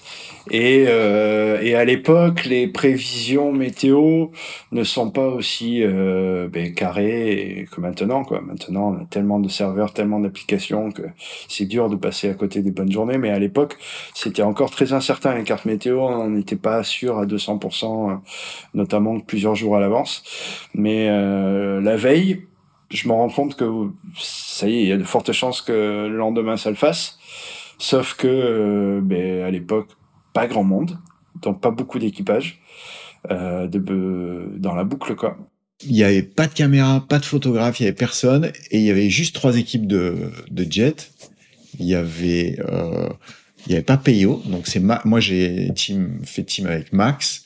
Il y avait euh, Seb Saint-Jean avec Yann et puis il y avait une autre équipe. Et en fait, quand on est arrivé au port, on était juste entre nous et on pensait que ça allait être pas gros parce que c'était ouest et qu'on savait pas vraiment ce que ça allait donner. Et quand on est arrivé au port, il y avait Greg Rabjac qui était là. Et pour une fois, il n'y avait pas de caméra, il n'y avait pas tout le brouhaha et tout. On était entre nous, entre surfeurs. Et Greg, il me dit, ouais, j'aimerais bien avec vous. Et j'ai dit, non, non, on n'a pas de place sur le jet, on n'est que deux. Et donc, je finis par me rendre compte qu'il n'y a pas d'option, en fait. Il n'y a rien. Et j'arrive à Sukoa. C'est un jour extraordinaire, grand ciel bleu, disons, parfaite et tout. Et je sens que les gars vont partir sans photographe, sans caméraman. Et moi, je me dis, non, c'est pas possible. Donc, je vais y aller. Je, je vais y aller. Quoi qu'il arrive, je vais y aller. Donc, à un moment, je me dis, bon, mais comme je savais que plein de, puis pour les avoir accompagnés, que plein de gars partaient de Sokoa, euh, y aller à la rame, qu'il faut à peu près une heure de rame je me dis bon ben voilà ça va être une heure de rame pour la Bellara euh, avec mon moré, mes palmes, mon caisson et puis euh, et puis en avant la musique quoi.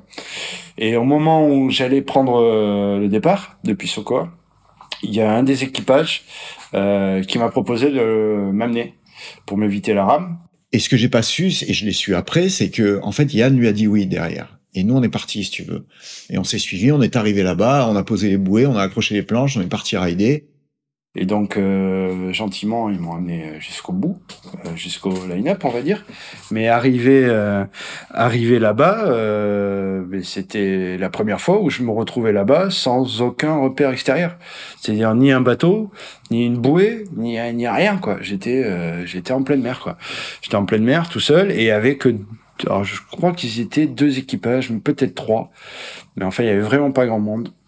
Et donc, euh, ils m'ont posé, et puis eux, ils sont partis faire euh, leurs affaires, c'est-à-dire euh, surfer.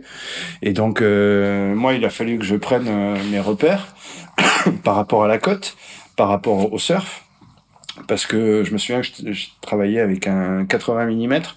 Donc, le 80 mm, il faut pas être ni trop loin, ni trop près. Et puis, euh, quand tu es au ras de l'eau, la moindre vaguelette euh, peut te, casser- te cacher la moitié de la vague derrière. quoi. Donc, euh, le but du jeu, c'était qu'il fallait que je rentre quand même un peu dans la zone de, de surf.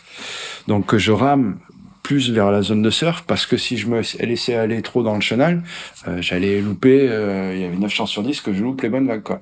Et donc, c'était toujours... euh, alors, je suis resté très longtemps, enfin très longtemps, je suis resté, je crois, 3-4 heures dans l'eau ce jour-là et, et en étant tout le temps en train de me dire faut que je rentre dedans faut que je rentre dedans faut que je rentre dedans faut que je rentre dedans parce que euh, quand la vague déferle forcément le courant te sort un petit peu en fin de vague le courant s'évacue et donc t'écartes un petit peu de la vague quand t'es en bas. Et, euh, et donc j'étais tout le temps à essayer de me rapprocher de me rapprocher. Sauf qu'il y a eu des moments où j'étais tellement près que la vague elle rentrait même plus dans le cadre donc euh, ça voulait dire que j'étais vraiment trop près et c'était menti, c'était de me retrouver trop près et de, de même plus pouvoir montrer la vague. euh. Et je me souviens qu'au bout de ouais, 4 heures, un truc comme ça, euh, j'avais trouvé, ça y était, mon, point d'équilibre. J'avais ma petite zone où je me sentais en confiance et j'avais le bon recul par rapport aux vagues, par rapport à la sécurité. Ça me semblait être bien. Et euh, à ce moment-là est arrivée la plus grosse série de, de la journée, mais vraiment beaucoup plus grosse que les autres. Max m'a tiré sur des vagues et il m'a mis sur une vague qui, tu vois, au fil du temps, je voulais qu'il me mette plus à l'intérieur, à l'intérieur. Et là, il y en a eu une énorme qui est venue, mais bon, quand t'es à Bellara, de toute façon, c'est toujours énorme. Donc, il y en a eu une vraiment grosse qui est venue. Et moi, j'ai pris la vague, et ce que je me rappelle, c'est qu'en bas de la vague, j'ai entendu quelqu'un qui criait, quoi.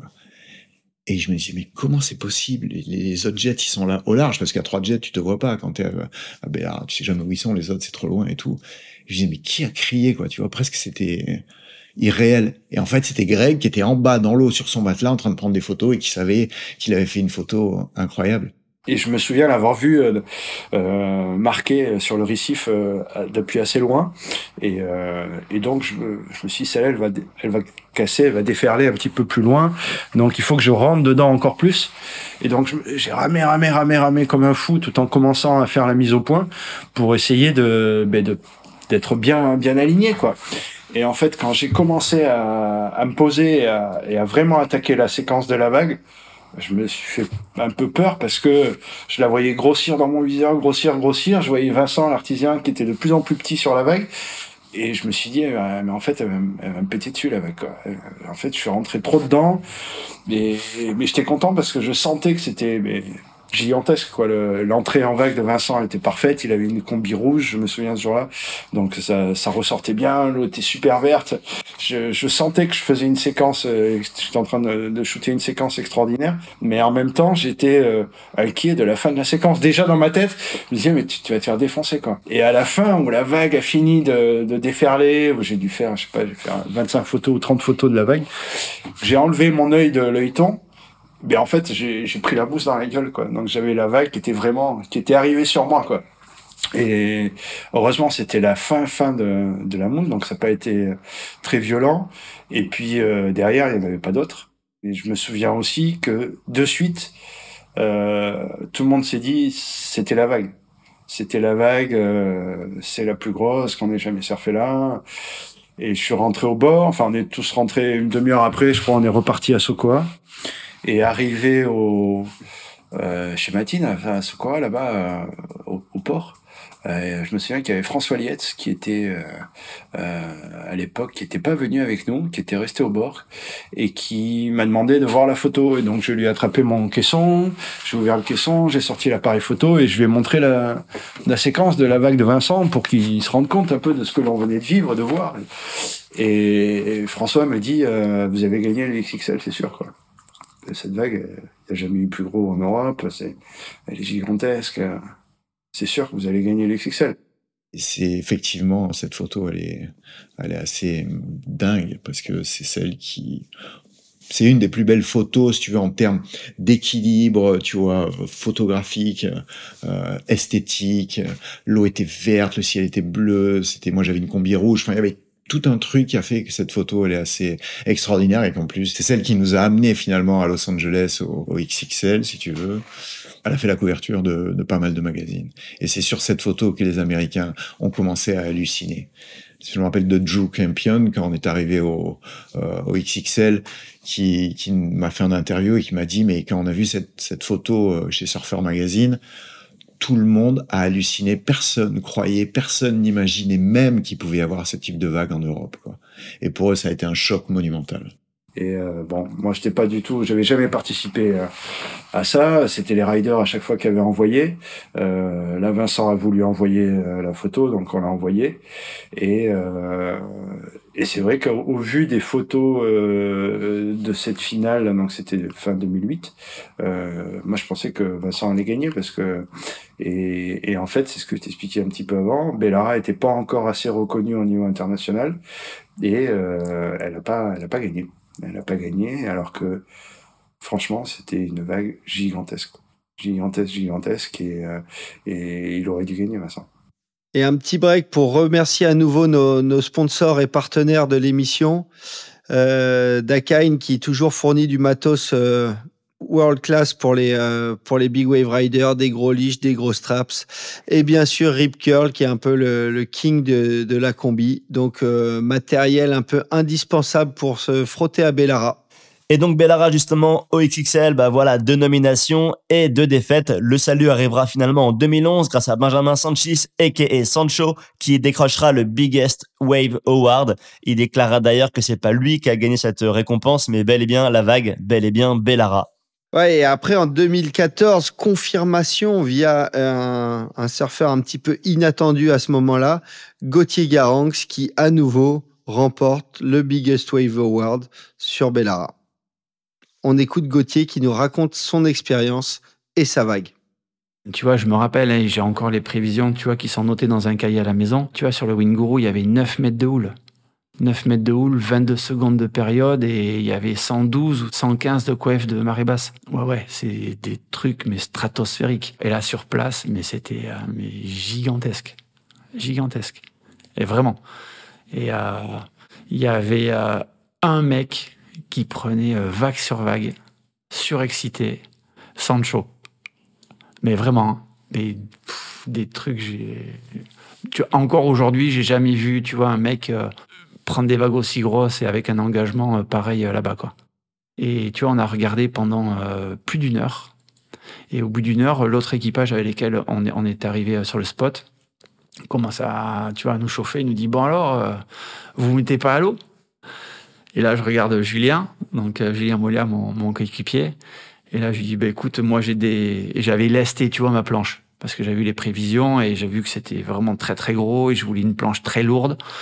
Et je dis bah, Écoute, moi, j'ai du lest sur ma planche, l'aube, j'y vais. Et là, je saute dans l'eau. Et là, je me rappellerai toute ma vie la tête de Julien qui me regarde avec des yeux mais énormes. Et qui me dit ouais t'es sûr? Je lui dis ouais ouais vas-y sur une sur l'épaule et pas la première de la série quoi, la dernière.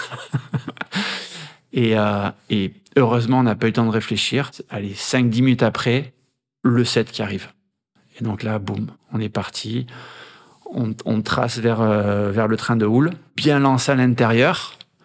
Et je me suis dit, quitte à être à l'intérieur, autant, euh, en plus, quand je lâche la corde, autant encore tirer un peu à l'intérieur. C'est ce qui a valu, tu vois, cette photo hallucinante où je suis en bas avec euh, la vague hyper creuse derrière et avec vachement de sections devant moi. Il y avait Laurent Pujol qui faisait les photos. Euh, il était ultra chaud. Il était tout seul sur son jet. Il se mettait euh, face à la vague, face à nous. Donc, il, il pilotait d'une main et avec l'autre, il déclenchait son caisson comme ça. Et, euh, lui est venu. Il m'a dit Putain, Gauthier, j'ai jamais vu une vague aussi creuse que ça, que celle sur laquelle t'es parti. C'était un truc de dingue et tout. Bon, cette vague a été, entre guillemets, beaucoup photographiée. Et il y a un photographe qui était là, qui était sur euh, avec euh, Rico Leroy et Antoine Albo.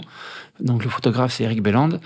Et, euh, et lui, style euh, une semaine après, hein, tu vois, je l'ai pas eu de suite l'image. Une semaine après, c'est Rico Leroy qui m'appelle et qui me dit ouais Gauthier, notre photographe, il a une photo vraiment ouf de, de, ta vague.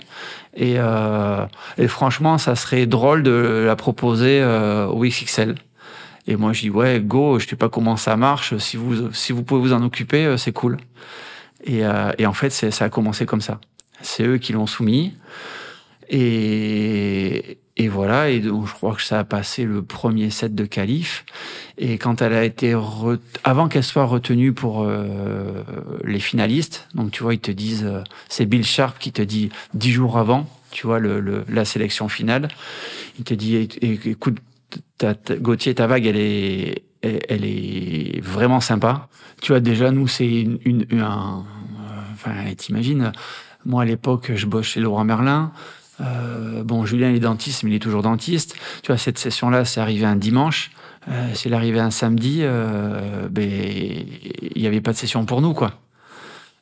Parce que, parce que les deux, on bosse, quoi. Enfin, on bosse, euh, tout le monde bosse. Mais nous, heureusement que c'est tombé un dimanche, parce que, tu vois, en semaine, on peut pas se libérer. Et euh, déjà, nous, d'être, euh, tu vois, dans les finalistes et, de prendre l'avion pour Los Angeles, nous, on était déjà champions du monde. hein. nous, ça y est, c'était déjà, c'était ouf, quoi. Et c'est vrai qu'à l'annonce de, des finalistes, euh, après, c'est les Français sont chauvins, hein, tout le monde disait, ouais, et quand même, votre vague, elle est quand même ouf, euh, elle est incroyable. On était vraiment en compète avec euh, la vague de Andrew Cotton à Nazaré. Mais bon, tu vois, les Français chauvins disaient ouais, mais Andrew, euh, c'est sûr qu'à l'intérieur, elle est bien plus grosse que la vôtre, mais à l'endroit où il est, elle est moins grosse que, que votre photo de Bellara. Donc, euh, il y a match. Mais tu vois, nous, on voulait, on voulait vraiment pas y croire, quoi. On était déjà tellement contents d'aller à Los Angeles et, tu vois, de voir, de voir Shane Dorian, Peter Mel et, et tous les autres. Ouais, forcément, nous, euh, fans de surf et fans de très grosses vagues, euh, nous, on connaissait tout le monde là-bas. Mais comme tu dis, personne nous connaissait. Donc, quand on se pointe à l'entrée, donc tu vois, il y a, il y a une file VIP, il y a une file pour, euh, pour tout le monde. Et nous, on est dans la file pour tout le monde. Tu vois, on a des badges comme, comme tout le monde. Et dans la file VIP, tu vois, on va passer ben, Andrew Cotton, Carlos Burley, euh, qui passe devant tout le monde et tout. On était là, wow, putain, c'est ouf. Et bref, on, passe la porte et direct derrière, il y a euh, Bill Sharp qui nous accueille. Et, mais déjà, tu vois, avant qu'on prenne l'avion, il nous avait dit, bon les gars, venez vraiment parce que je vous réserve une surprise, vous allez être déjà à une super table, euh, ça va être une super soirée, euh, essayez quand même vraiment de venir. Donc déjà là, on s'est dit, euh, bon, c'est cool, déjà on va passer un bon moment et on sentait quand même quelque chose. Et là, on passe le portail d'entrée et Bill qui nous dit, ouais, génial que vous soyez là, vous allez voir, la soirée va être incroyable pour vous. Et là, on se regarde avec Julien et on se dit, mais qu'est-ce que ça veut dire, quoi, en fait? Qu'est-ce que ça veut dire? Et, et voilà, et après, bon, ben, il s'est passé ce qui s'est passé. Mais euh, au milieu de, tout le monde, franchement, personne n'est venu nous voir. Hein. On était deux, ouais, deux extraterrestres. Et tous, tu vois, ils se congratulaient tous, ils faisaient tous les photos, les selfies sur le tapis rouge et tout ça. Nous, tu vois, on se demandait si on avait le droit d'y aller, de se faire un selfie. Euh, on était euh, clairement pas notre place, quoi. Attends, on, m'appelle, je me lève même pas, quoi. Si tu veux, il y a Peter Mel qui, bon, voilà, il, envoie les vidéos euh, les unes après les autres de, de, toutes les vagues qui sont en finale. Il ouvre l'enveloppe et il dit, voilà, and the winner is uh, Gauthier Garanx on a presque, ouais, on n'a même pas entendu notre, le, le, le, nom avec Julien. Et à notre table, il y avait Sean Dollar. Sean en fait, il, bosse avec, il bossait avec ma femme à l'époque. Et Sean, il nous regarde, il dit, les gars, je crois que c'est vous. et dans la salle, tu vois, la salle était noire, du coup, et tu avais la poursuite qui cherchait partout quelqu'un qui allait se lever. Et tu, vois sur la scène, tu vois Peter Mel qui est embêté parce que personne se lève et il aurait dit and the winner is avec un autre accent parce que lui il pensait qu'il avait mal prononcé le nom euh, Gauthier Gouranx. et là je me lève et bon c'est là c'était euh, de la folie quoi. C'était de la folie. Quand euh, j'ai traversé la foule, euh, c'est Greg Long direct lui, tu vois, il m'a hop, il m'a attrapé par le bras, il m'a dit ouais bravo bravo ta est incroyable. Euh, Peter Mel aussi, il me dit ouais, franchement, euh, tu vois, sur la scène, il me dit un petit mot, il me dit ouais, la vague, elle est incroyable. Elle est vraiment incroyable. Donc ça, c'était cool. Et bon, après, euh, voilà, je reçois la pancarte avec les 10 000 dollars. Et tu vois, en backstage, c'est Gary Linden, qui me dit direct ouais euh, l'an prochain est-ce que tu veux faire le, World Tour du Big Wave et tout euh, je dis ah, non non non. Mais moi je bosse chez Laurent Merlin euh, non non. Déjà c'est super. Et ouais il m'a regardé il avait il était un peu surpris mais il a éclaté de rire quoi. Et je dis non. Je pense que tu vois c'est c'est aussi notre histoire qui a qui a joué dans le truc. Et je pense qu'il y avait besoin d'un coup de frais aussi. D'un coup de frais et c'était toujours, tu vois, Joes, Joes, Joes qui gagnait tout le temps, euh, tout le temps un peu les mêmes. Et là, ils se sont dit, écoute, la, la, photo a l'air valable, euh, bah, go. Et, et tu vois, après, donc, après la remise de prix, tu pars sur une soirée où là, tu vois, on a rencontré euh, les, juges, tu vois, le, vraiment le... Parce que tous les mecs qui ont gagné le XXL font partie du comité du XXL. Et donc, on nous sommet des vagues et on, fait un classement. Donc, entre guillemets, ça, c'est le premier niveau de juge. Mais après, il y a un noyau dur, tu vois, de 10 personnes euh, qui, eux, déjà, euh, ils ont fait la sélection des, des quatre vagues et ils font, et ils font estimer les autres juges, tu vois, qui doivent donner un classement. Mais dans ce noyau dur, tu vois, de, de 10 personnes, on en a rencontré euh, pas mal qui avaient bien profité de la soirée et qui nous ont dit, tu vois, entre guillemets un peu éméché, ouais, vraiment, euh, c'est cool que ce soit euh, Bellara qui gagne parce que, tu vois, à l'époque, Nazaré commence à monter. Mais Nazaré, tu vois, c'est c'est plat, c'est pas une vraie vague, euh, ça, ça, fait un buzz, mais c'est nul. Euh. et tu vois, quand je disais tout à l'heure, c'est un heureux c'est un ensemble d'heureuses coïncidences parce que tu vois, l'année d'après et jusqu'à aujourd'hui, c'est 100% de Nazaré, Et c'est bien normal parce que c'est la vague de tous les records. Sacrée histoire donc de, la part de Gauthier et euh, restez branchés puisqu'on aura la suite de l'histoire euh, un peu plus tard euh, dans l'émission. À ce stade, en tout cas aujourd'hui, Bellara n'a pu remporter aucun, prix au XXL, donc plus de prix depuis 8 ans, depuis 2014. Mais puisqu'on parle de XXL, on a reçu il y a quelques semaines de ça Peyo Lizarazu dans l'émission Impact Zone en entretien individuel. Et à l'occasion de l'émission, Peyo nous fait une petite révélation. Lui qui a longtemps été opposé au principe même des XXL a rejoint il y a quelque temps le jury finalement, notamment pour faire bouger les lignes dans le bon sens et essayer de faire appliquer certaines de ses idées. On vous invite clairement à aller écouter l'émission pour que vous puissiez bah, voilà, écouter le, point de vue de, de Peyo et ses idées pour donc faire euh, évoluer ce XXL et des rebondissements entre euh, Bellara et euh, le comité du XXL, il y en a eu pas mal parce que, en fait, outre-Atlantique, il n'y avait pas exactement la même perception de la vague et le même engouement autour de la vague. Elle était assez décriée et euh, même voire discréditée par certains acteurs euh, du surf nord-américain. Donc, ben, ce qu'on a trouvé de mieux à faire, c'est interroger les Américains pour savoir ce qu'ils en pensaient et qui de mieux que Evan Slater pour nous répondre. Evan Slater, c'est un big wave rider. Dans les années 90, il a repenté les spots comme Mavericks, Todo Santos. Euh, voilà, il y a eu des super images de lui. Dans les années 2000, il était rédacteur en chef de Surfing Magazine et désormais il occupe un gros poste en marketing dans une boîte de surf. Donc euh, le mec s'y connaît en grosse vague et en crédibilité de grosse vague. Donc on l'écoute. Après l'apparition de, de Cortez Bank au début des années 2000, vers 2001-2002, je pense que ça a vraiment ouvert l'esprit des gens sur le fait qu'il pouvait y avoir des grosses vagues tout autour de la planète. Et toutes ces choses, la Billabong Odyssey qui a débuté, les gens qui chassaient la, la vague des 100 pieds, l'idée globale de, de, de, trouver des vagues massives quelque part dans l'océan. Je pense que Bellara a vraiment été la première confirmation, peut-être après la côte ouest ou Hawaï, que ce genre de, de vague pouvait en fait réellement exister. C'est vrai que je me souviens que ça paraissait incroyablement grand. C'est ça dont je me souviens anormalement grand. Voilà ce dont je me souviens des, des premières images de Bellara que j'ai vues à l'époque.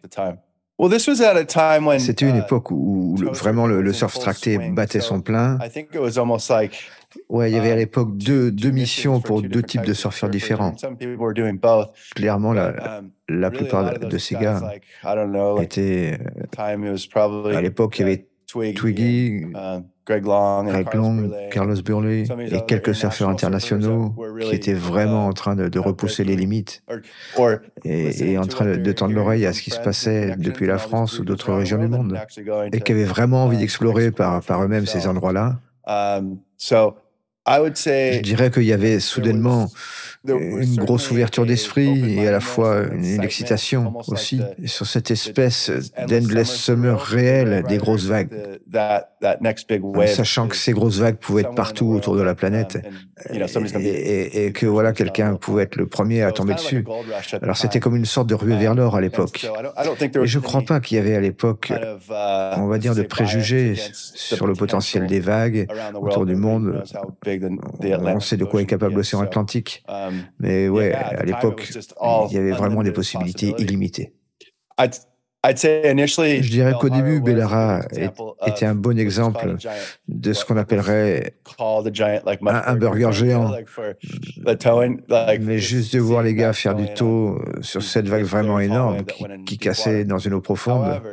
Mais quand les gars ont vraiment commencé à ramer euh, sur cette grosse vague, um, avec un succès. Je veux dire, j'ai parlé à Shane Dorian, j'ai parlé à Jamie Mitchell. Um, ces gars disaient que Bellara est vraiment incroyablement grand, que clairement, ça fait partie de la plus dingue expérience de grosse vague qu'ils ont eue. C'est un autre type de grosse vague. Et c'est vraiment dur de se placer à Bellara. Je veux dire, cette, cette photo de, de Jamie Mitchell me rend encore complètement dingue. Et justement, on s'est dit que ce serait top d'avoir Jamie Mitchell et Shane Dorian qui acceptent de répondre à nos questions et de nous parler un petit peu de, d'une part, ce qu'ils pensaient de la vague euh, dans ces années-là et ce qu'ils en ont pensé une fois qu'ils sont venus la voir. Parce que rappelez-vous, ils sont venus en 2014 pendant le swell d'Hercule, qui reste jusqu'à aujourd'hui une des plus belles sessions qu'il y a eu à Bellara, pour la surfer à la rame.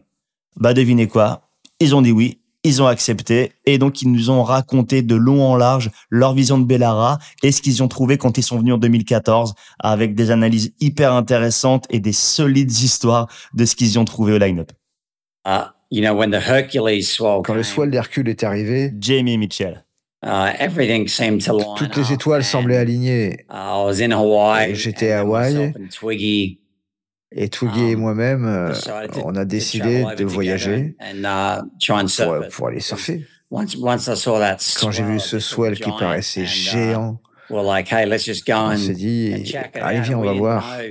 On savait pas si on y allait pour faire du surf tracté ou à la rame. On savait déjà que ça allait être géant, énorme. Et on s'est dit, ok, vas-y, viens, on y va, on va voir ce qui se passe. J'étais en train d'en parler à Sancho. Shane Dorian.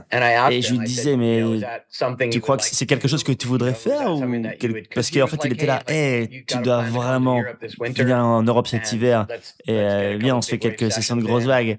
Um, et euh, j'en parlais aussi à François, un liette qui travaillait pour les Billabong à l'époque. On était en train de, de um, parler d'aller à Nazaré à la rame euh, aussi pendant le même hiver.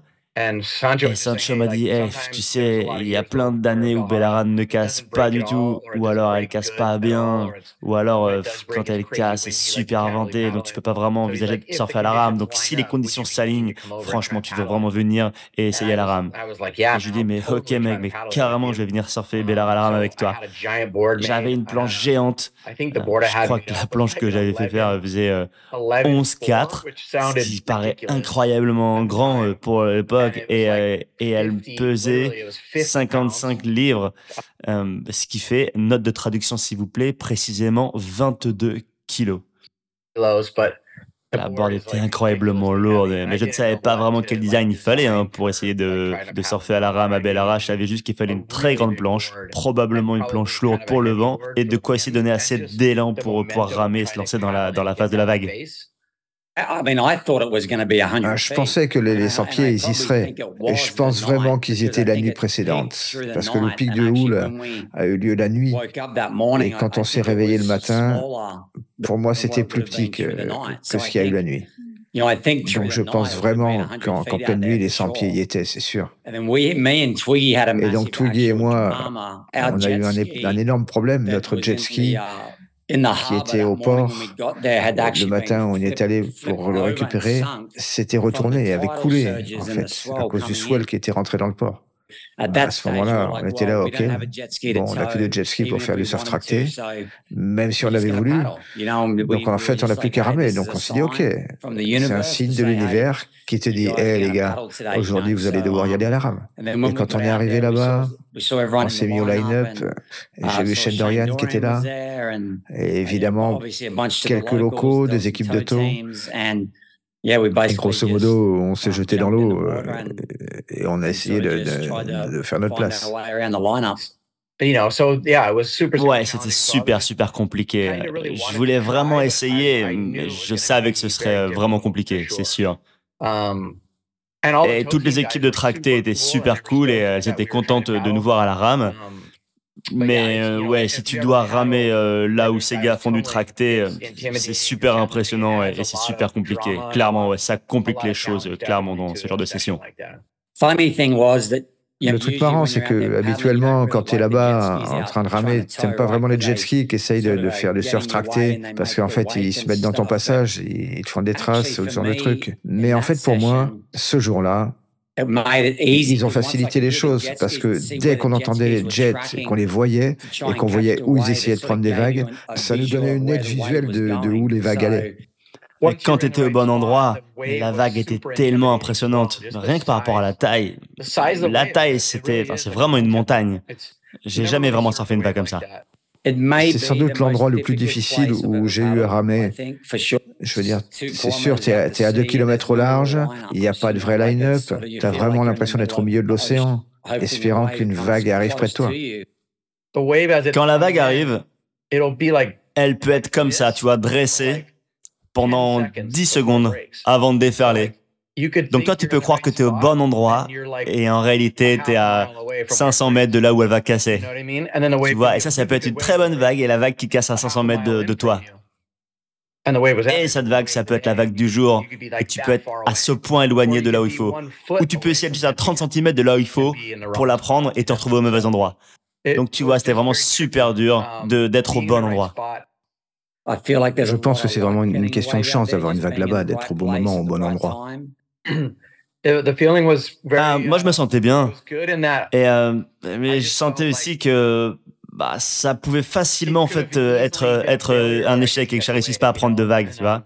Genre, tu peux aller là-bas avec le bon équipement, la bonne planche, la bonne équipe de sécurité, la bonne attitude, la bonne énergie.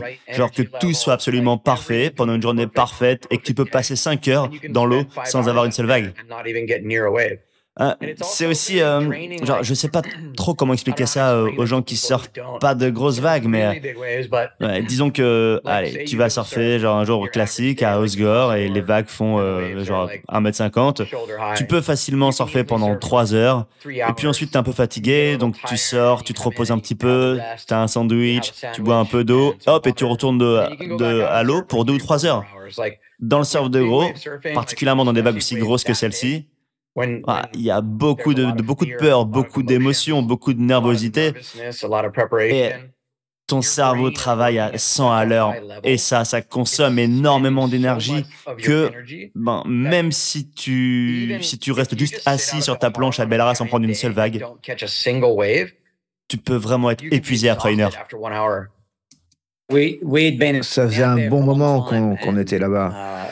Et, on n'a pas vraiment réussi à prendre de vagues. Mais je crois qu'à un moment donné, Shane, euh, Twig et moi, on s'est dit, eh, on devrait peut-être se séparer un petit peu. Il y en a un qui va 50 mètres au large, un qui s'installe au milieu et un qui se met à l'inside. Comme ça, s'il y a une vague qui arrive, il y en a peut-être un d'entre nous qui a une chance de la voir. Et on voit bien sur les images vidéo que Shane se retourne pour essayer de ramer sur la même vague que la mienne, mais il est trop loin. J'ai essayé. Mais j'étais trop loin. Euh, je me souviens, genre, quand je ramais, je voyais que Jamie était à ça de moi et euh, il était clairement au bon endroit. Mais comme j'ai dit, la vague doit vraiment te casser dessus pour que tu puisses la prendre. T'as pas envie d'être euh, sur le haut de la vague du tout, non. T'as vraiment envie d'être dans la face. Et lui était au parfait endroit. Il l'était vraiment. Donc euh, bah, voilà, malheureusement, c'est pas comme si on avait une autre derrière et qui cassait exactement au même endroit, non et, mais c'est comme ça. Il était au bon endroit. Il n'y a pas beaucoup de surfeurs, je peux te dire, qui se seraient retournés et qui seraient partis. Donc non seulement il était au bon endroit, mais en plus c'était un endroit vraiment critique. Et donc je me suis mis à ramer, tête baissée, aussi vite que je pouvais. Et Twiggy, lui, on voit qu'il essayait de ramer pour sa vie, en fait. Il, essayait de passer euh, au-dessus de la vague au moment où moi je ramais pour, pour prendre la vague. Um, et euh, tu vois, j'étais vraiment au, bon endroit pour cette vague. Uh, Et quand je me suis mis debout, on peut voir euh, combien le vent était fort euh, en dessous de moi. Et j'allais tellement vite. Voilà, voilà j'allais trop vite, comme, comme en skate dans une descente, et donc j'ai tapé un clapot qui m'a fait perdre l'équilibre, et le clapot suivant m'a vraiment encore plus déséquilibré alors que je descendais la vague.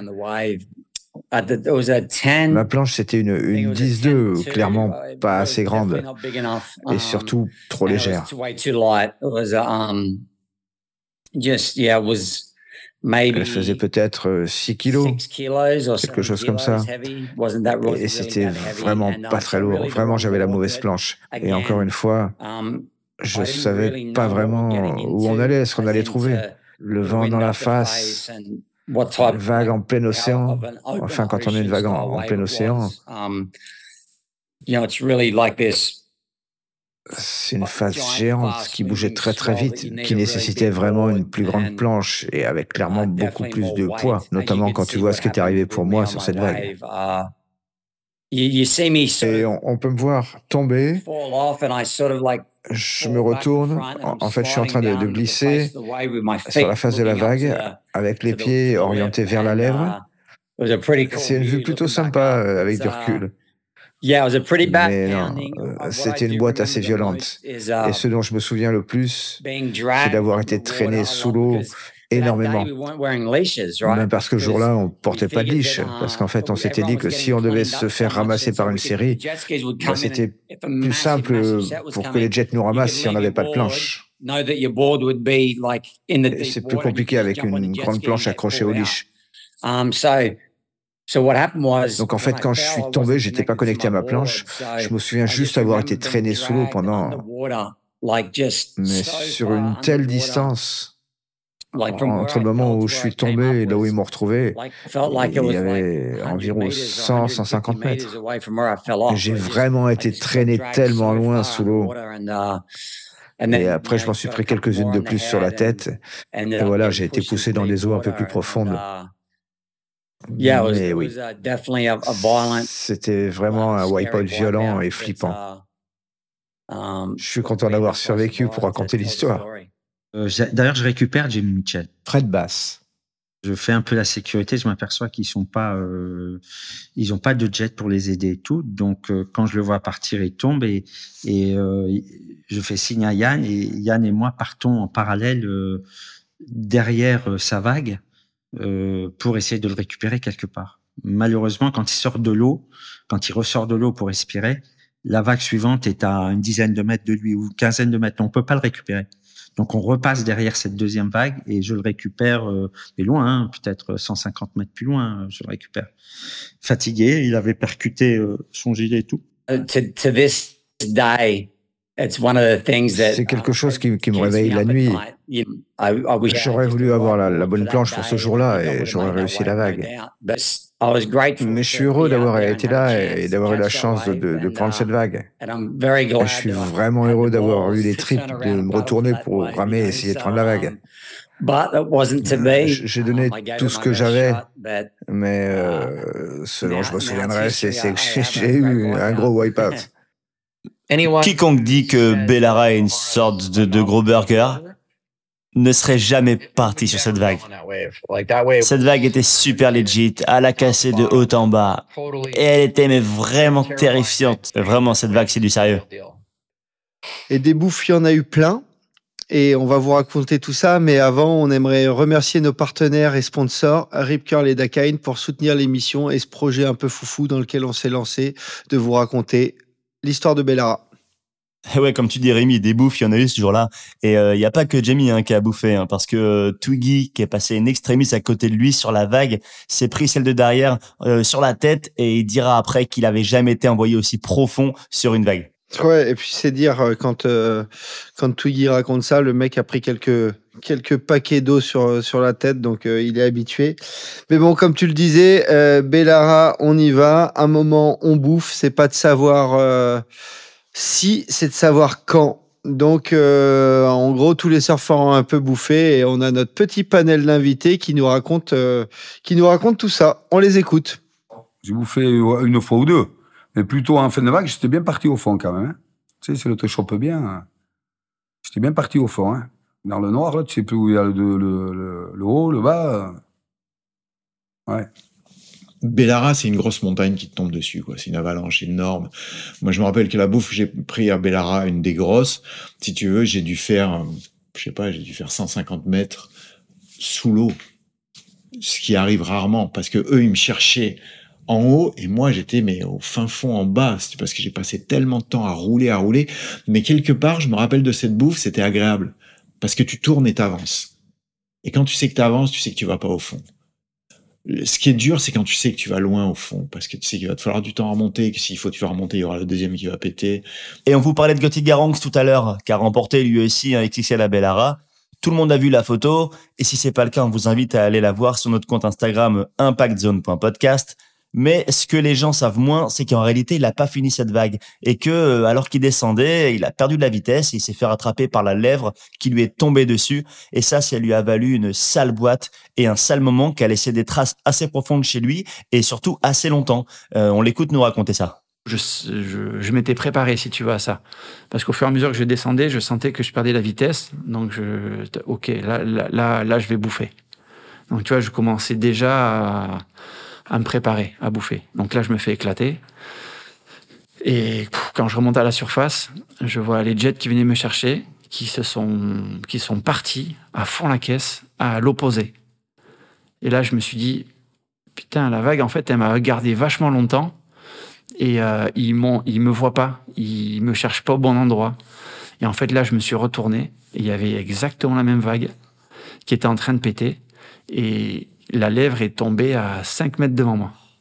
Et si tu veux, à l'époque, en plus, on n'avait pas les gilets qu'on a maintenant, on n'avait pas d'airbag, j'avais juste un impact veste et un, et un petit.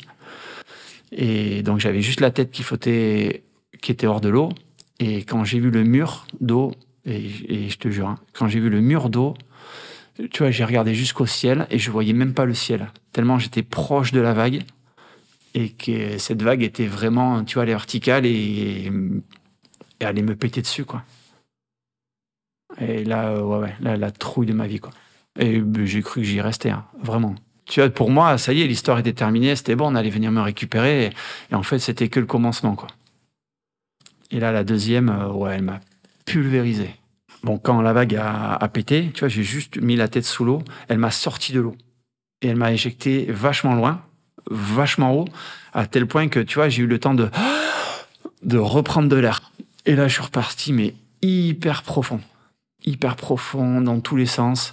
Quand ça s'est calmé, pour te dire, même si c'était un, impact veste, tu vois, petit, light, euh, j'ai envoyé euh, 8 ou 9 brasses pour remonter à la surface.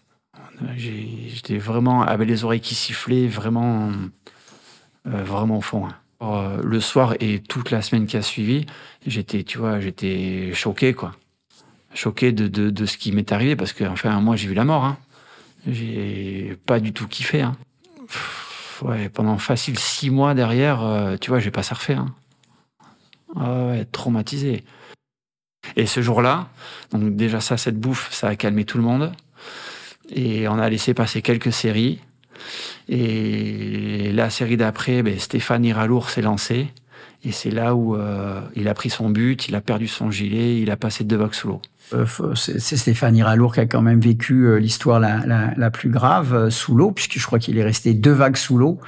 Et pour tenir, il, se mettait la, recette du gâteau dans la tête. Voilà. Et là, Gibus il fait référence à une histoire bien connue maintenant de Bellara. C'est cette grosse boîte qu'a pris Stéphane Iralour, qui est donc resté deux vagues sous l'eau et qui, ben, pour ne pas paniquer, pensait mentalement à la recette d'un gâteau au chocolat, étape par étape, en attendant que ce seul moment se termine, en attendant surtout que lui finisse par remonter à la surface. Ouais, c'était une histoire bien flippante et si vous voulez la lire en détail, vous pouvez la retrouver dans, l'ouvrage, dans le, livre Coup de pression, écrit par Romain Ferrand, ici à mes côtés. Euh, donc n'hésitez pas à aller en librairie, vous le procurez. Bellara, c'est bien évidemment les boîtes, les sensations, euh, la flip, l'adrénaline. Mais autour de Bellara, il y a aussi le débat. Euh, Towin versus surf à la rame. Certains pensent qu'il peut y avoir de la cohabitation, certains pensent que c'est réservé au tow-in, d'autres pensent que le, challenge à la rame est beau. Euh, on écoute nos invités sur la, sur la question. Euh, je pense que c'est pas approprié. Pas approprié parce que trop de clapots, trop de. Alors il y aura peut-être des journées où ça sera où ça sera bien, mais en règle générale, euh, Bellara c'est pas vraiment une vague pour la rame quoi, comme les Jaws. Je la pense difficile parce que le, spot bouge énormément quand même. Les séries bougent à de grosses distances entre entre les séries. Je, je c'est pas un spot qui m'impressionne euh, spécialement à la rame. Je trouve qu'aujourd'hui, euh, quand on voit les images de, de à la rame, là, on est dans une dimension de surfeur qui, euh, enfin, ça peut rien avoir. Et, et, et Bellara pourra pas euh, concurrencer Jaws à ce niveau-là. Parce que quand même, cette vague, elle est pas trop faite. Enfin, a priori, quand même, c'est elle n'est pas trop faite pour être surfée à la rame, c'est compliqué. Au fond, la vague, elle se balade, et un coup, elle peut casser 200 euh, mètres plus loin, peut-être pas 200, mais 150 ou 100 mètres plus loin, oui, 100 mètres plus loin. Un coup, il euh, n'y a pas vraiment de point précis où tu te cales au take-off pour surfer à la rame. Après, je comprends aussi qu'ils aillent surfer, qu'ils tentent leur chance à la rame ici, les mecs qui sont ici, puisqu'il n'y a que celle-là. Donc, euh, il y en a de moins en moins que ça, il y a la rame. Euh, il y avait plusieurs surfeurs qui étaient euh, à fond dans le surf de gros en Europe, euh, sur le côté basque, basque espagnol et basque français. Euh, il y avait il y avait Assier Mounien côté espagnol, côté français il y avait Yann Casadjian, il y avait Pilot Ducam, il y avait euh, bon, il y, avait, il y avait Sylvain qui travaillait à l'époque à Surf Session. Il y avait quelques surfeurs comme ça qui étaient vraiment ben, très impliqué dans ce surf de gros et qui voyait une nouvelle possibilité de, ben, de challenge avec sa ligne vague. Seulement, euh, on, tous se rendaient compte qu'on était au-delà de ce que l'on surfait avant. Mm. C'est-à-dire que, par exemple, Avalanche, euh, tous ces surfeurs-là surfaient Avalanche. Avalanche, ça surfe 5 euh, mètres, 6 mètres, 7 mètres, mais euh, ça surfe pas le double, quoi. Et Bellara, c'est presque le, enfin, c'est le double. Donc, euh, il fallait ben, prendre une nouvelle planche. Et donc, pour faire cette nouvelle planche, ben, il a fallu creuser. Donc, moi, j'ai suivi avec Assière le développement de son matériel été euh, trouver les planches, après trouver le bon poids, parce qu'on s'est rendu compte qu'il y avait trop d'air dans la face de la vague qui remontait en haute vague, donc il fallait une planche très très lourde pour pouvoir la faire basculer. Et donc euh, lui, il avait euh, développé un système de rail qu'il avait euh, fixé sur sa planche. Et sur ce rail, il mettait des plaques de plomb pour pouvoir amener sa planche euh, au-delà des 25 kilos de poids. Euh, parce que en dessous de ce poids-là, sa planche euh, n'arrivait pas à rentrer dans la vague. L'air, il y avait tellement d'air qui remontait dans la face de la vague que ça soulevait sa planche et il n'arrivait pas à basculer dedans. Et donc pendant plusieurs jours avant la session, je me souviens notamment de la veille de la session de Bellara, on est allé à Playa Gris, qui est un spot euh, Pays Basque espagnol de gros aussi, et à Sierre s'entraîner à essayer de faire des airdrops, c'est-à-dire attendre le dernier moment, pouvoir euh, tenter des, des take-off dans le creux et voir s'il arrivait à faire basculer sa planche avec différents poids. Et, euh, et à la fin, il a mis le poids maximum et il s'est dit, ben ouais, demain, demain je vais essayer avec ça, quoi, le poids maximum. Et donc, euh, quand il s'est pointé à Bellara le lendemain, euh, ça a été euh, un jour inoubliable dans le sens où il y avait pas mal de surfeurs qui en rêvaient de ce défi à la rame, mais c'était encore juste un rêve, quoi. On n'avait pas, on savait pas si c'était physiquement possible d'arriver à descendre à la force des bras cette vague-là. Et, et je me souviens qu'il y avait des surfeurs qui qui disaient qui disent encore que c'était pas un spot de surf à la rame, euh, que c'est inadapté. euh, j'ai envie de leur dire, il n'y a aucun spot de surf de gros à la rame dans le monde qui est adapté, quoi. C'est-à-dire que ça bouge dans tous les sens. Euh, Bellara, c'est un sport, un spot qui est assez calé, quand même, ça bouge pas tant que ça. C'est sûr que les tailles sont démesurées, donc le, le rapport entre le surfeur et la taille de la vague paraît insensé.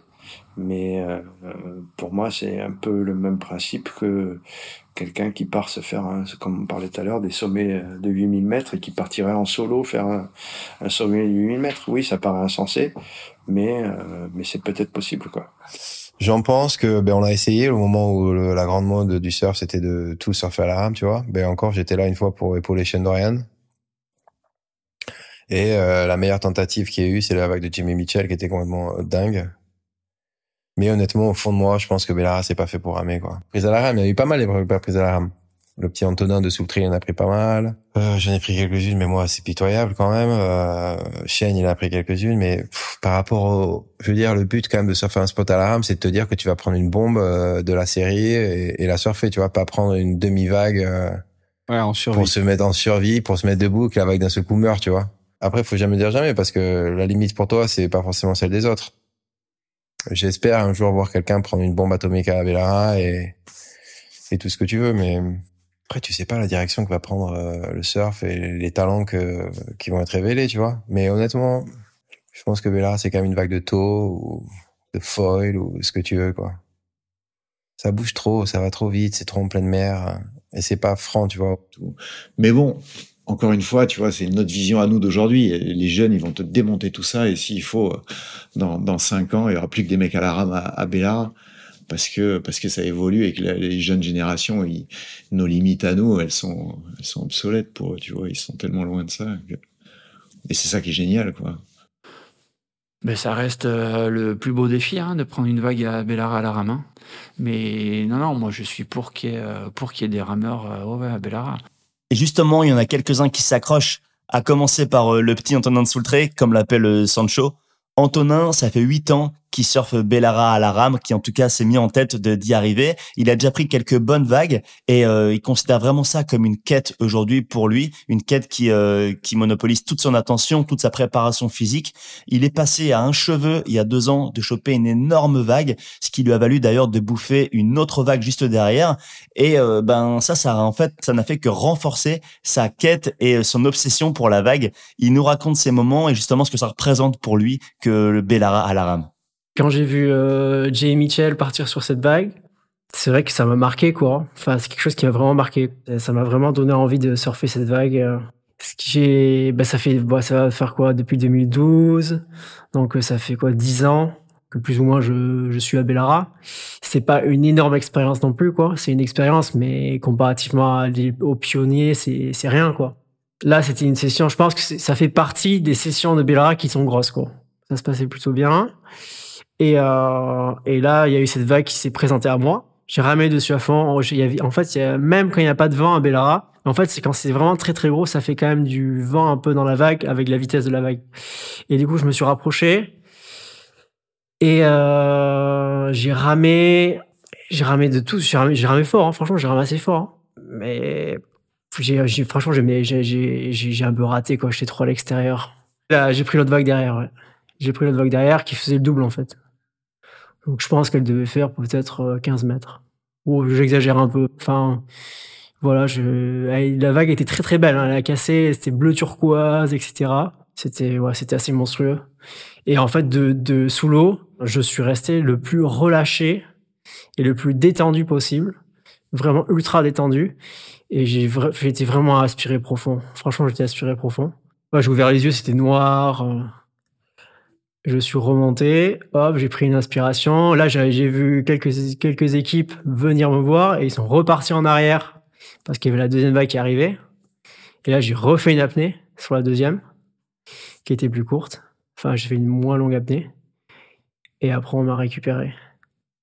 Ouais, enfin, ça, c'est, je suis complètement, ouais, c'est, voilà, malgré moi, hein, j'essaie de pas y penser, mais j'y pense tous les jours à cette vague, à cette vague que, que j'ai ratée, à la vague de derrière. euh, tous les jours j'y pense. Et c'est vrai que ça, m'obsède un peu, ouais. voilà. Bellara, c'est de toute façon à la rame, c'est, enfin, on le dit avec Paul, hein, si tu vas en prendre une belle dans ta vie, enfin, il faut quasiment toute une vie, quoi, parce que entre la rareté de la vague, euh, le vent, euh, la chance, euh, tout ça, tellement de paramètres qui font que il faut beaucoup de temps, je pense. Alors, petit update sur Antonin, c'est que récemment, il y a eu une session à Bellara et Antonin, après avoir eu une session relativement difficile, a annoncé sur ses réseaux sociaux qu'il considérait éventuellement se mettre, euh, se mettre au taux pour, euh, pour prendre plus de vagues et plus d'expérience sur Bellara. Voilà, alors bah, ça ne veut pas dire que sa quête du surf à la rame à Bellara est terminée, loin de là je pense, mais en tout cas qui s'autorise peut-être à aller surfer Bellara avec d'autres engins. Ça c'est à suivre. Ça enlève rien au fait que bah, sa détermination elle est, est intacte, sa préparation aussi, et que ça reste un des meilleurs surfeurs français de grosses vagues quoi qu'il arrive. Et alors qu'on avait terminé toutes les interviews pour cette émission qu'on s'apprêtait à sortir, il s'est passé quelque chose. C'est que Bellara a cassé pour la deuxième fois en deux semaines en ce mois de novembre 2022 et que Mathieu Aguirre, qui décidément fait de plus en plus parler de lui et pas qu'à Bellara, a pris une énorme vague à Bellara, repoussant à nouveau les limites sur le spot et tout ce qu'on pouvait en penser. Alors, il a été déposé en step-off hein, sur la zone de take-off, ce qui facilite quand même les choses à Bellara, mais ça enlève clairement rien euh, à sa performance. Gros, gros, gros big up à lui. Et donc, comme on l'a dit, une nouvelle étape de franchie à Bellara. Mais les limites sur le spot, elles pourraient aussi se jouer avec le surfoil. Surfoil qu'on voit apparaître depuis quelques années, justement, sur le spot de Bellara, de plus en plus d'ailleurs, et qui pourrait vraiment être l'engin ultime pour dépasser les limites sur cette vague, comme nous le confirment quasiment tous les gens à qui on en a parlé. Je pense que Bellara, c'est quand même une vague de taux ou de foil ou ce que tu veux, quoi. Maintenant, c'est en train de devenir une vague de foil incroyable. J'imagine que ça doit être incroyable pour le foil. Finalement, c'est peut-être surtout une vague de foil plus que pour tout le reste. Les mecs qui font du foil vont t'expliquer un loco, et je veux bien le, le, concevoir, et je suis le premier à le, à le constater. La vague s'y prête, mais euh, de dingue.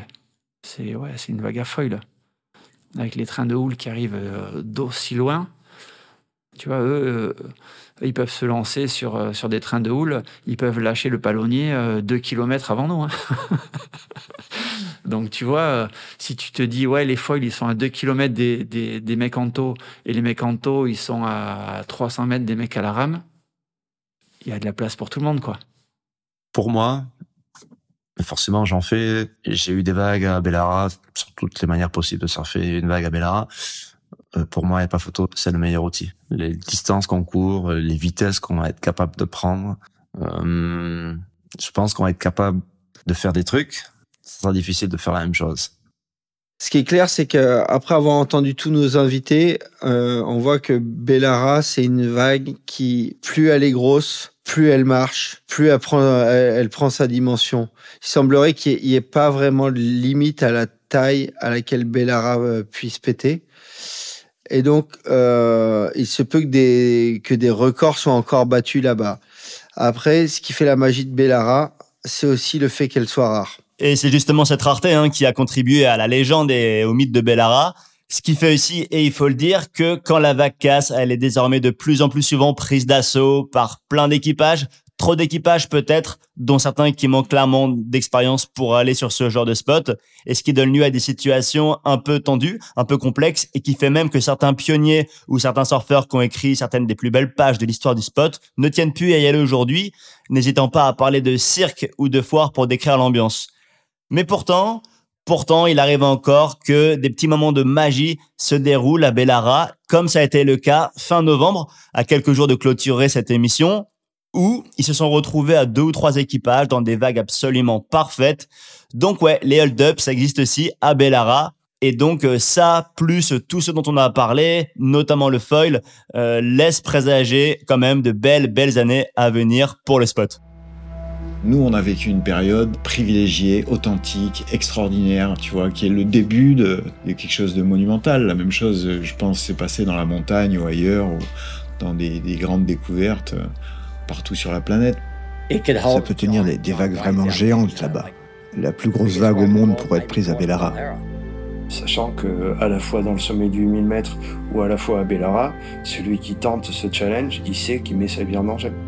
Euh, mais bon, il il y a quelques sportifs qui, qui ont cette euh, approche de, de, leur sport, qui ont cette approche de, du défi et même de la vie, quoi, et qui se sentent vivants uniquement quand ils sont euh, dans ce rapport avec les éléments. Ouais, J'ai toujours pensé que je pourrais potentiellement prendre la plus grosse vague de ma vie là-bas. Assez facilement en fait. Enfin, c'est une vague particulière, comme euh, toutes les vagues ont leur particularité. Mais le mérite vraiment du respect, elle est magnifique. Elle se trouve dans un cadre magnifique, un régal. Un régal. Mais cette expérience-là, euh, en fait, 20 euh, ans après, elle est toujours là. C'est-à-dire que Bellara, ça vous prend et, et ça met un moment à vous lâcher, en fait. Et c'est sur ces quelques citations extraits des longs entretiens qu'on a fait pour préparer l'émission que se termine cet épisode spécial 20 ans de Bellara. Un grand merci à tous ceux qui ont pris de leur temps pour nous raconter leur histoire de Bellara. On aurait voulu interviewer plus de monde encore. On pense notamment à Justine Dupont, Stéphanie Ralour, Pierre Rollet et d'autres. Mais le temps a manqué. La place aussi sans doute pour leur donner vraiment le temps de parole nécessaire dans l'émission qui est déjà très fournie et qui a déjà beaucoup beaucoup d'intervenants. Mais en tout cas évidemment ils font partie de ceux qui comptent à Bellara et qui comptent dans le serveur de gros de manière générale et qui font partager leur expérience sur euh, tous les spots de grosses vagues de la planète. Merci aussi à Rip Curl et Dakine, bien sûr, de nous avoir soutenus sur ce projet. Un grand merci pour le soutien. On remercie également Simon Chatsworth, Chris Hefner ou encore Evan Slater de Billabong de nous avoir permis notamment de pouvoir avoir accès à Shane Dorian, c'était pas rien quand même, et euh, à Jamie Mitchell par la même occasion. Merci à tous les auditeurs, tous ceux qui euh, nous font des retours, des petits feedbacks, des commentaires, des partages et qui nous donnent la force de mener à bien ce genre de projet. Clairement, ça compte, on vous promet. On est à plus de 40 épisodes maintenant sur impactzone.podcast, dont certains intervenants de l'émission qu'on avait reçus de manière individuelle. Si vous connaissez pas Impact Zone, on vous invite à aller regarder un petit peu tous les gens déjà passés euh, à notre micro et à essayer de continuer à écouter et à faire partager le podcast. Ça nous rend bien service et surtout ça nous fait super plaisir de voir que, que l'audience est au rendez-vous. On vous dit à très vite avec un ou une nouvelle invitée autour de la table. Et d'ici là, évidemment, n'oubliez pas... Allez surfer You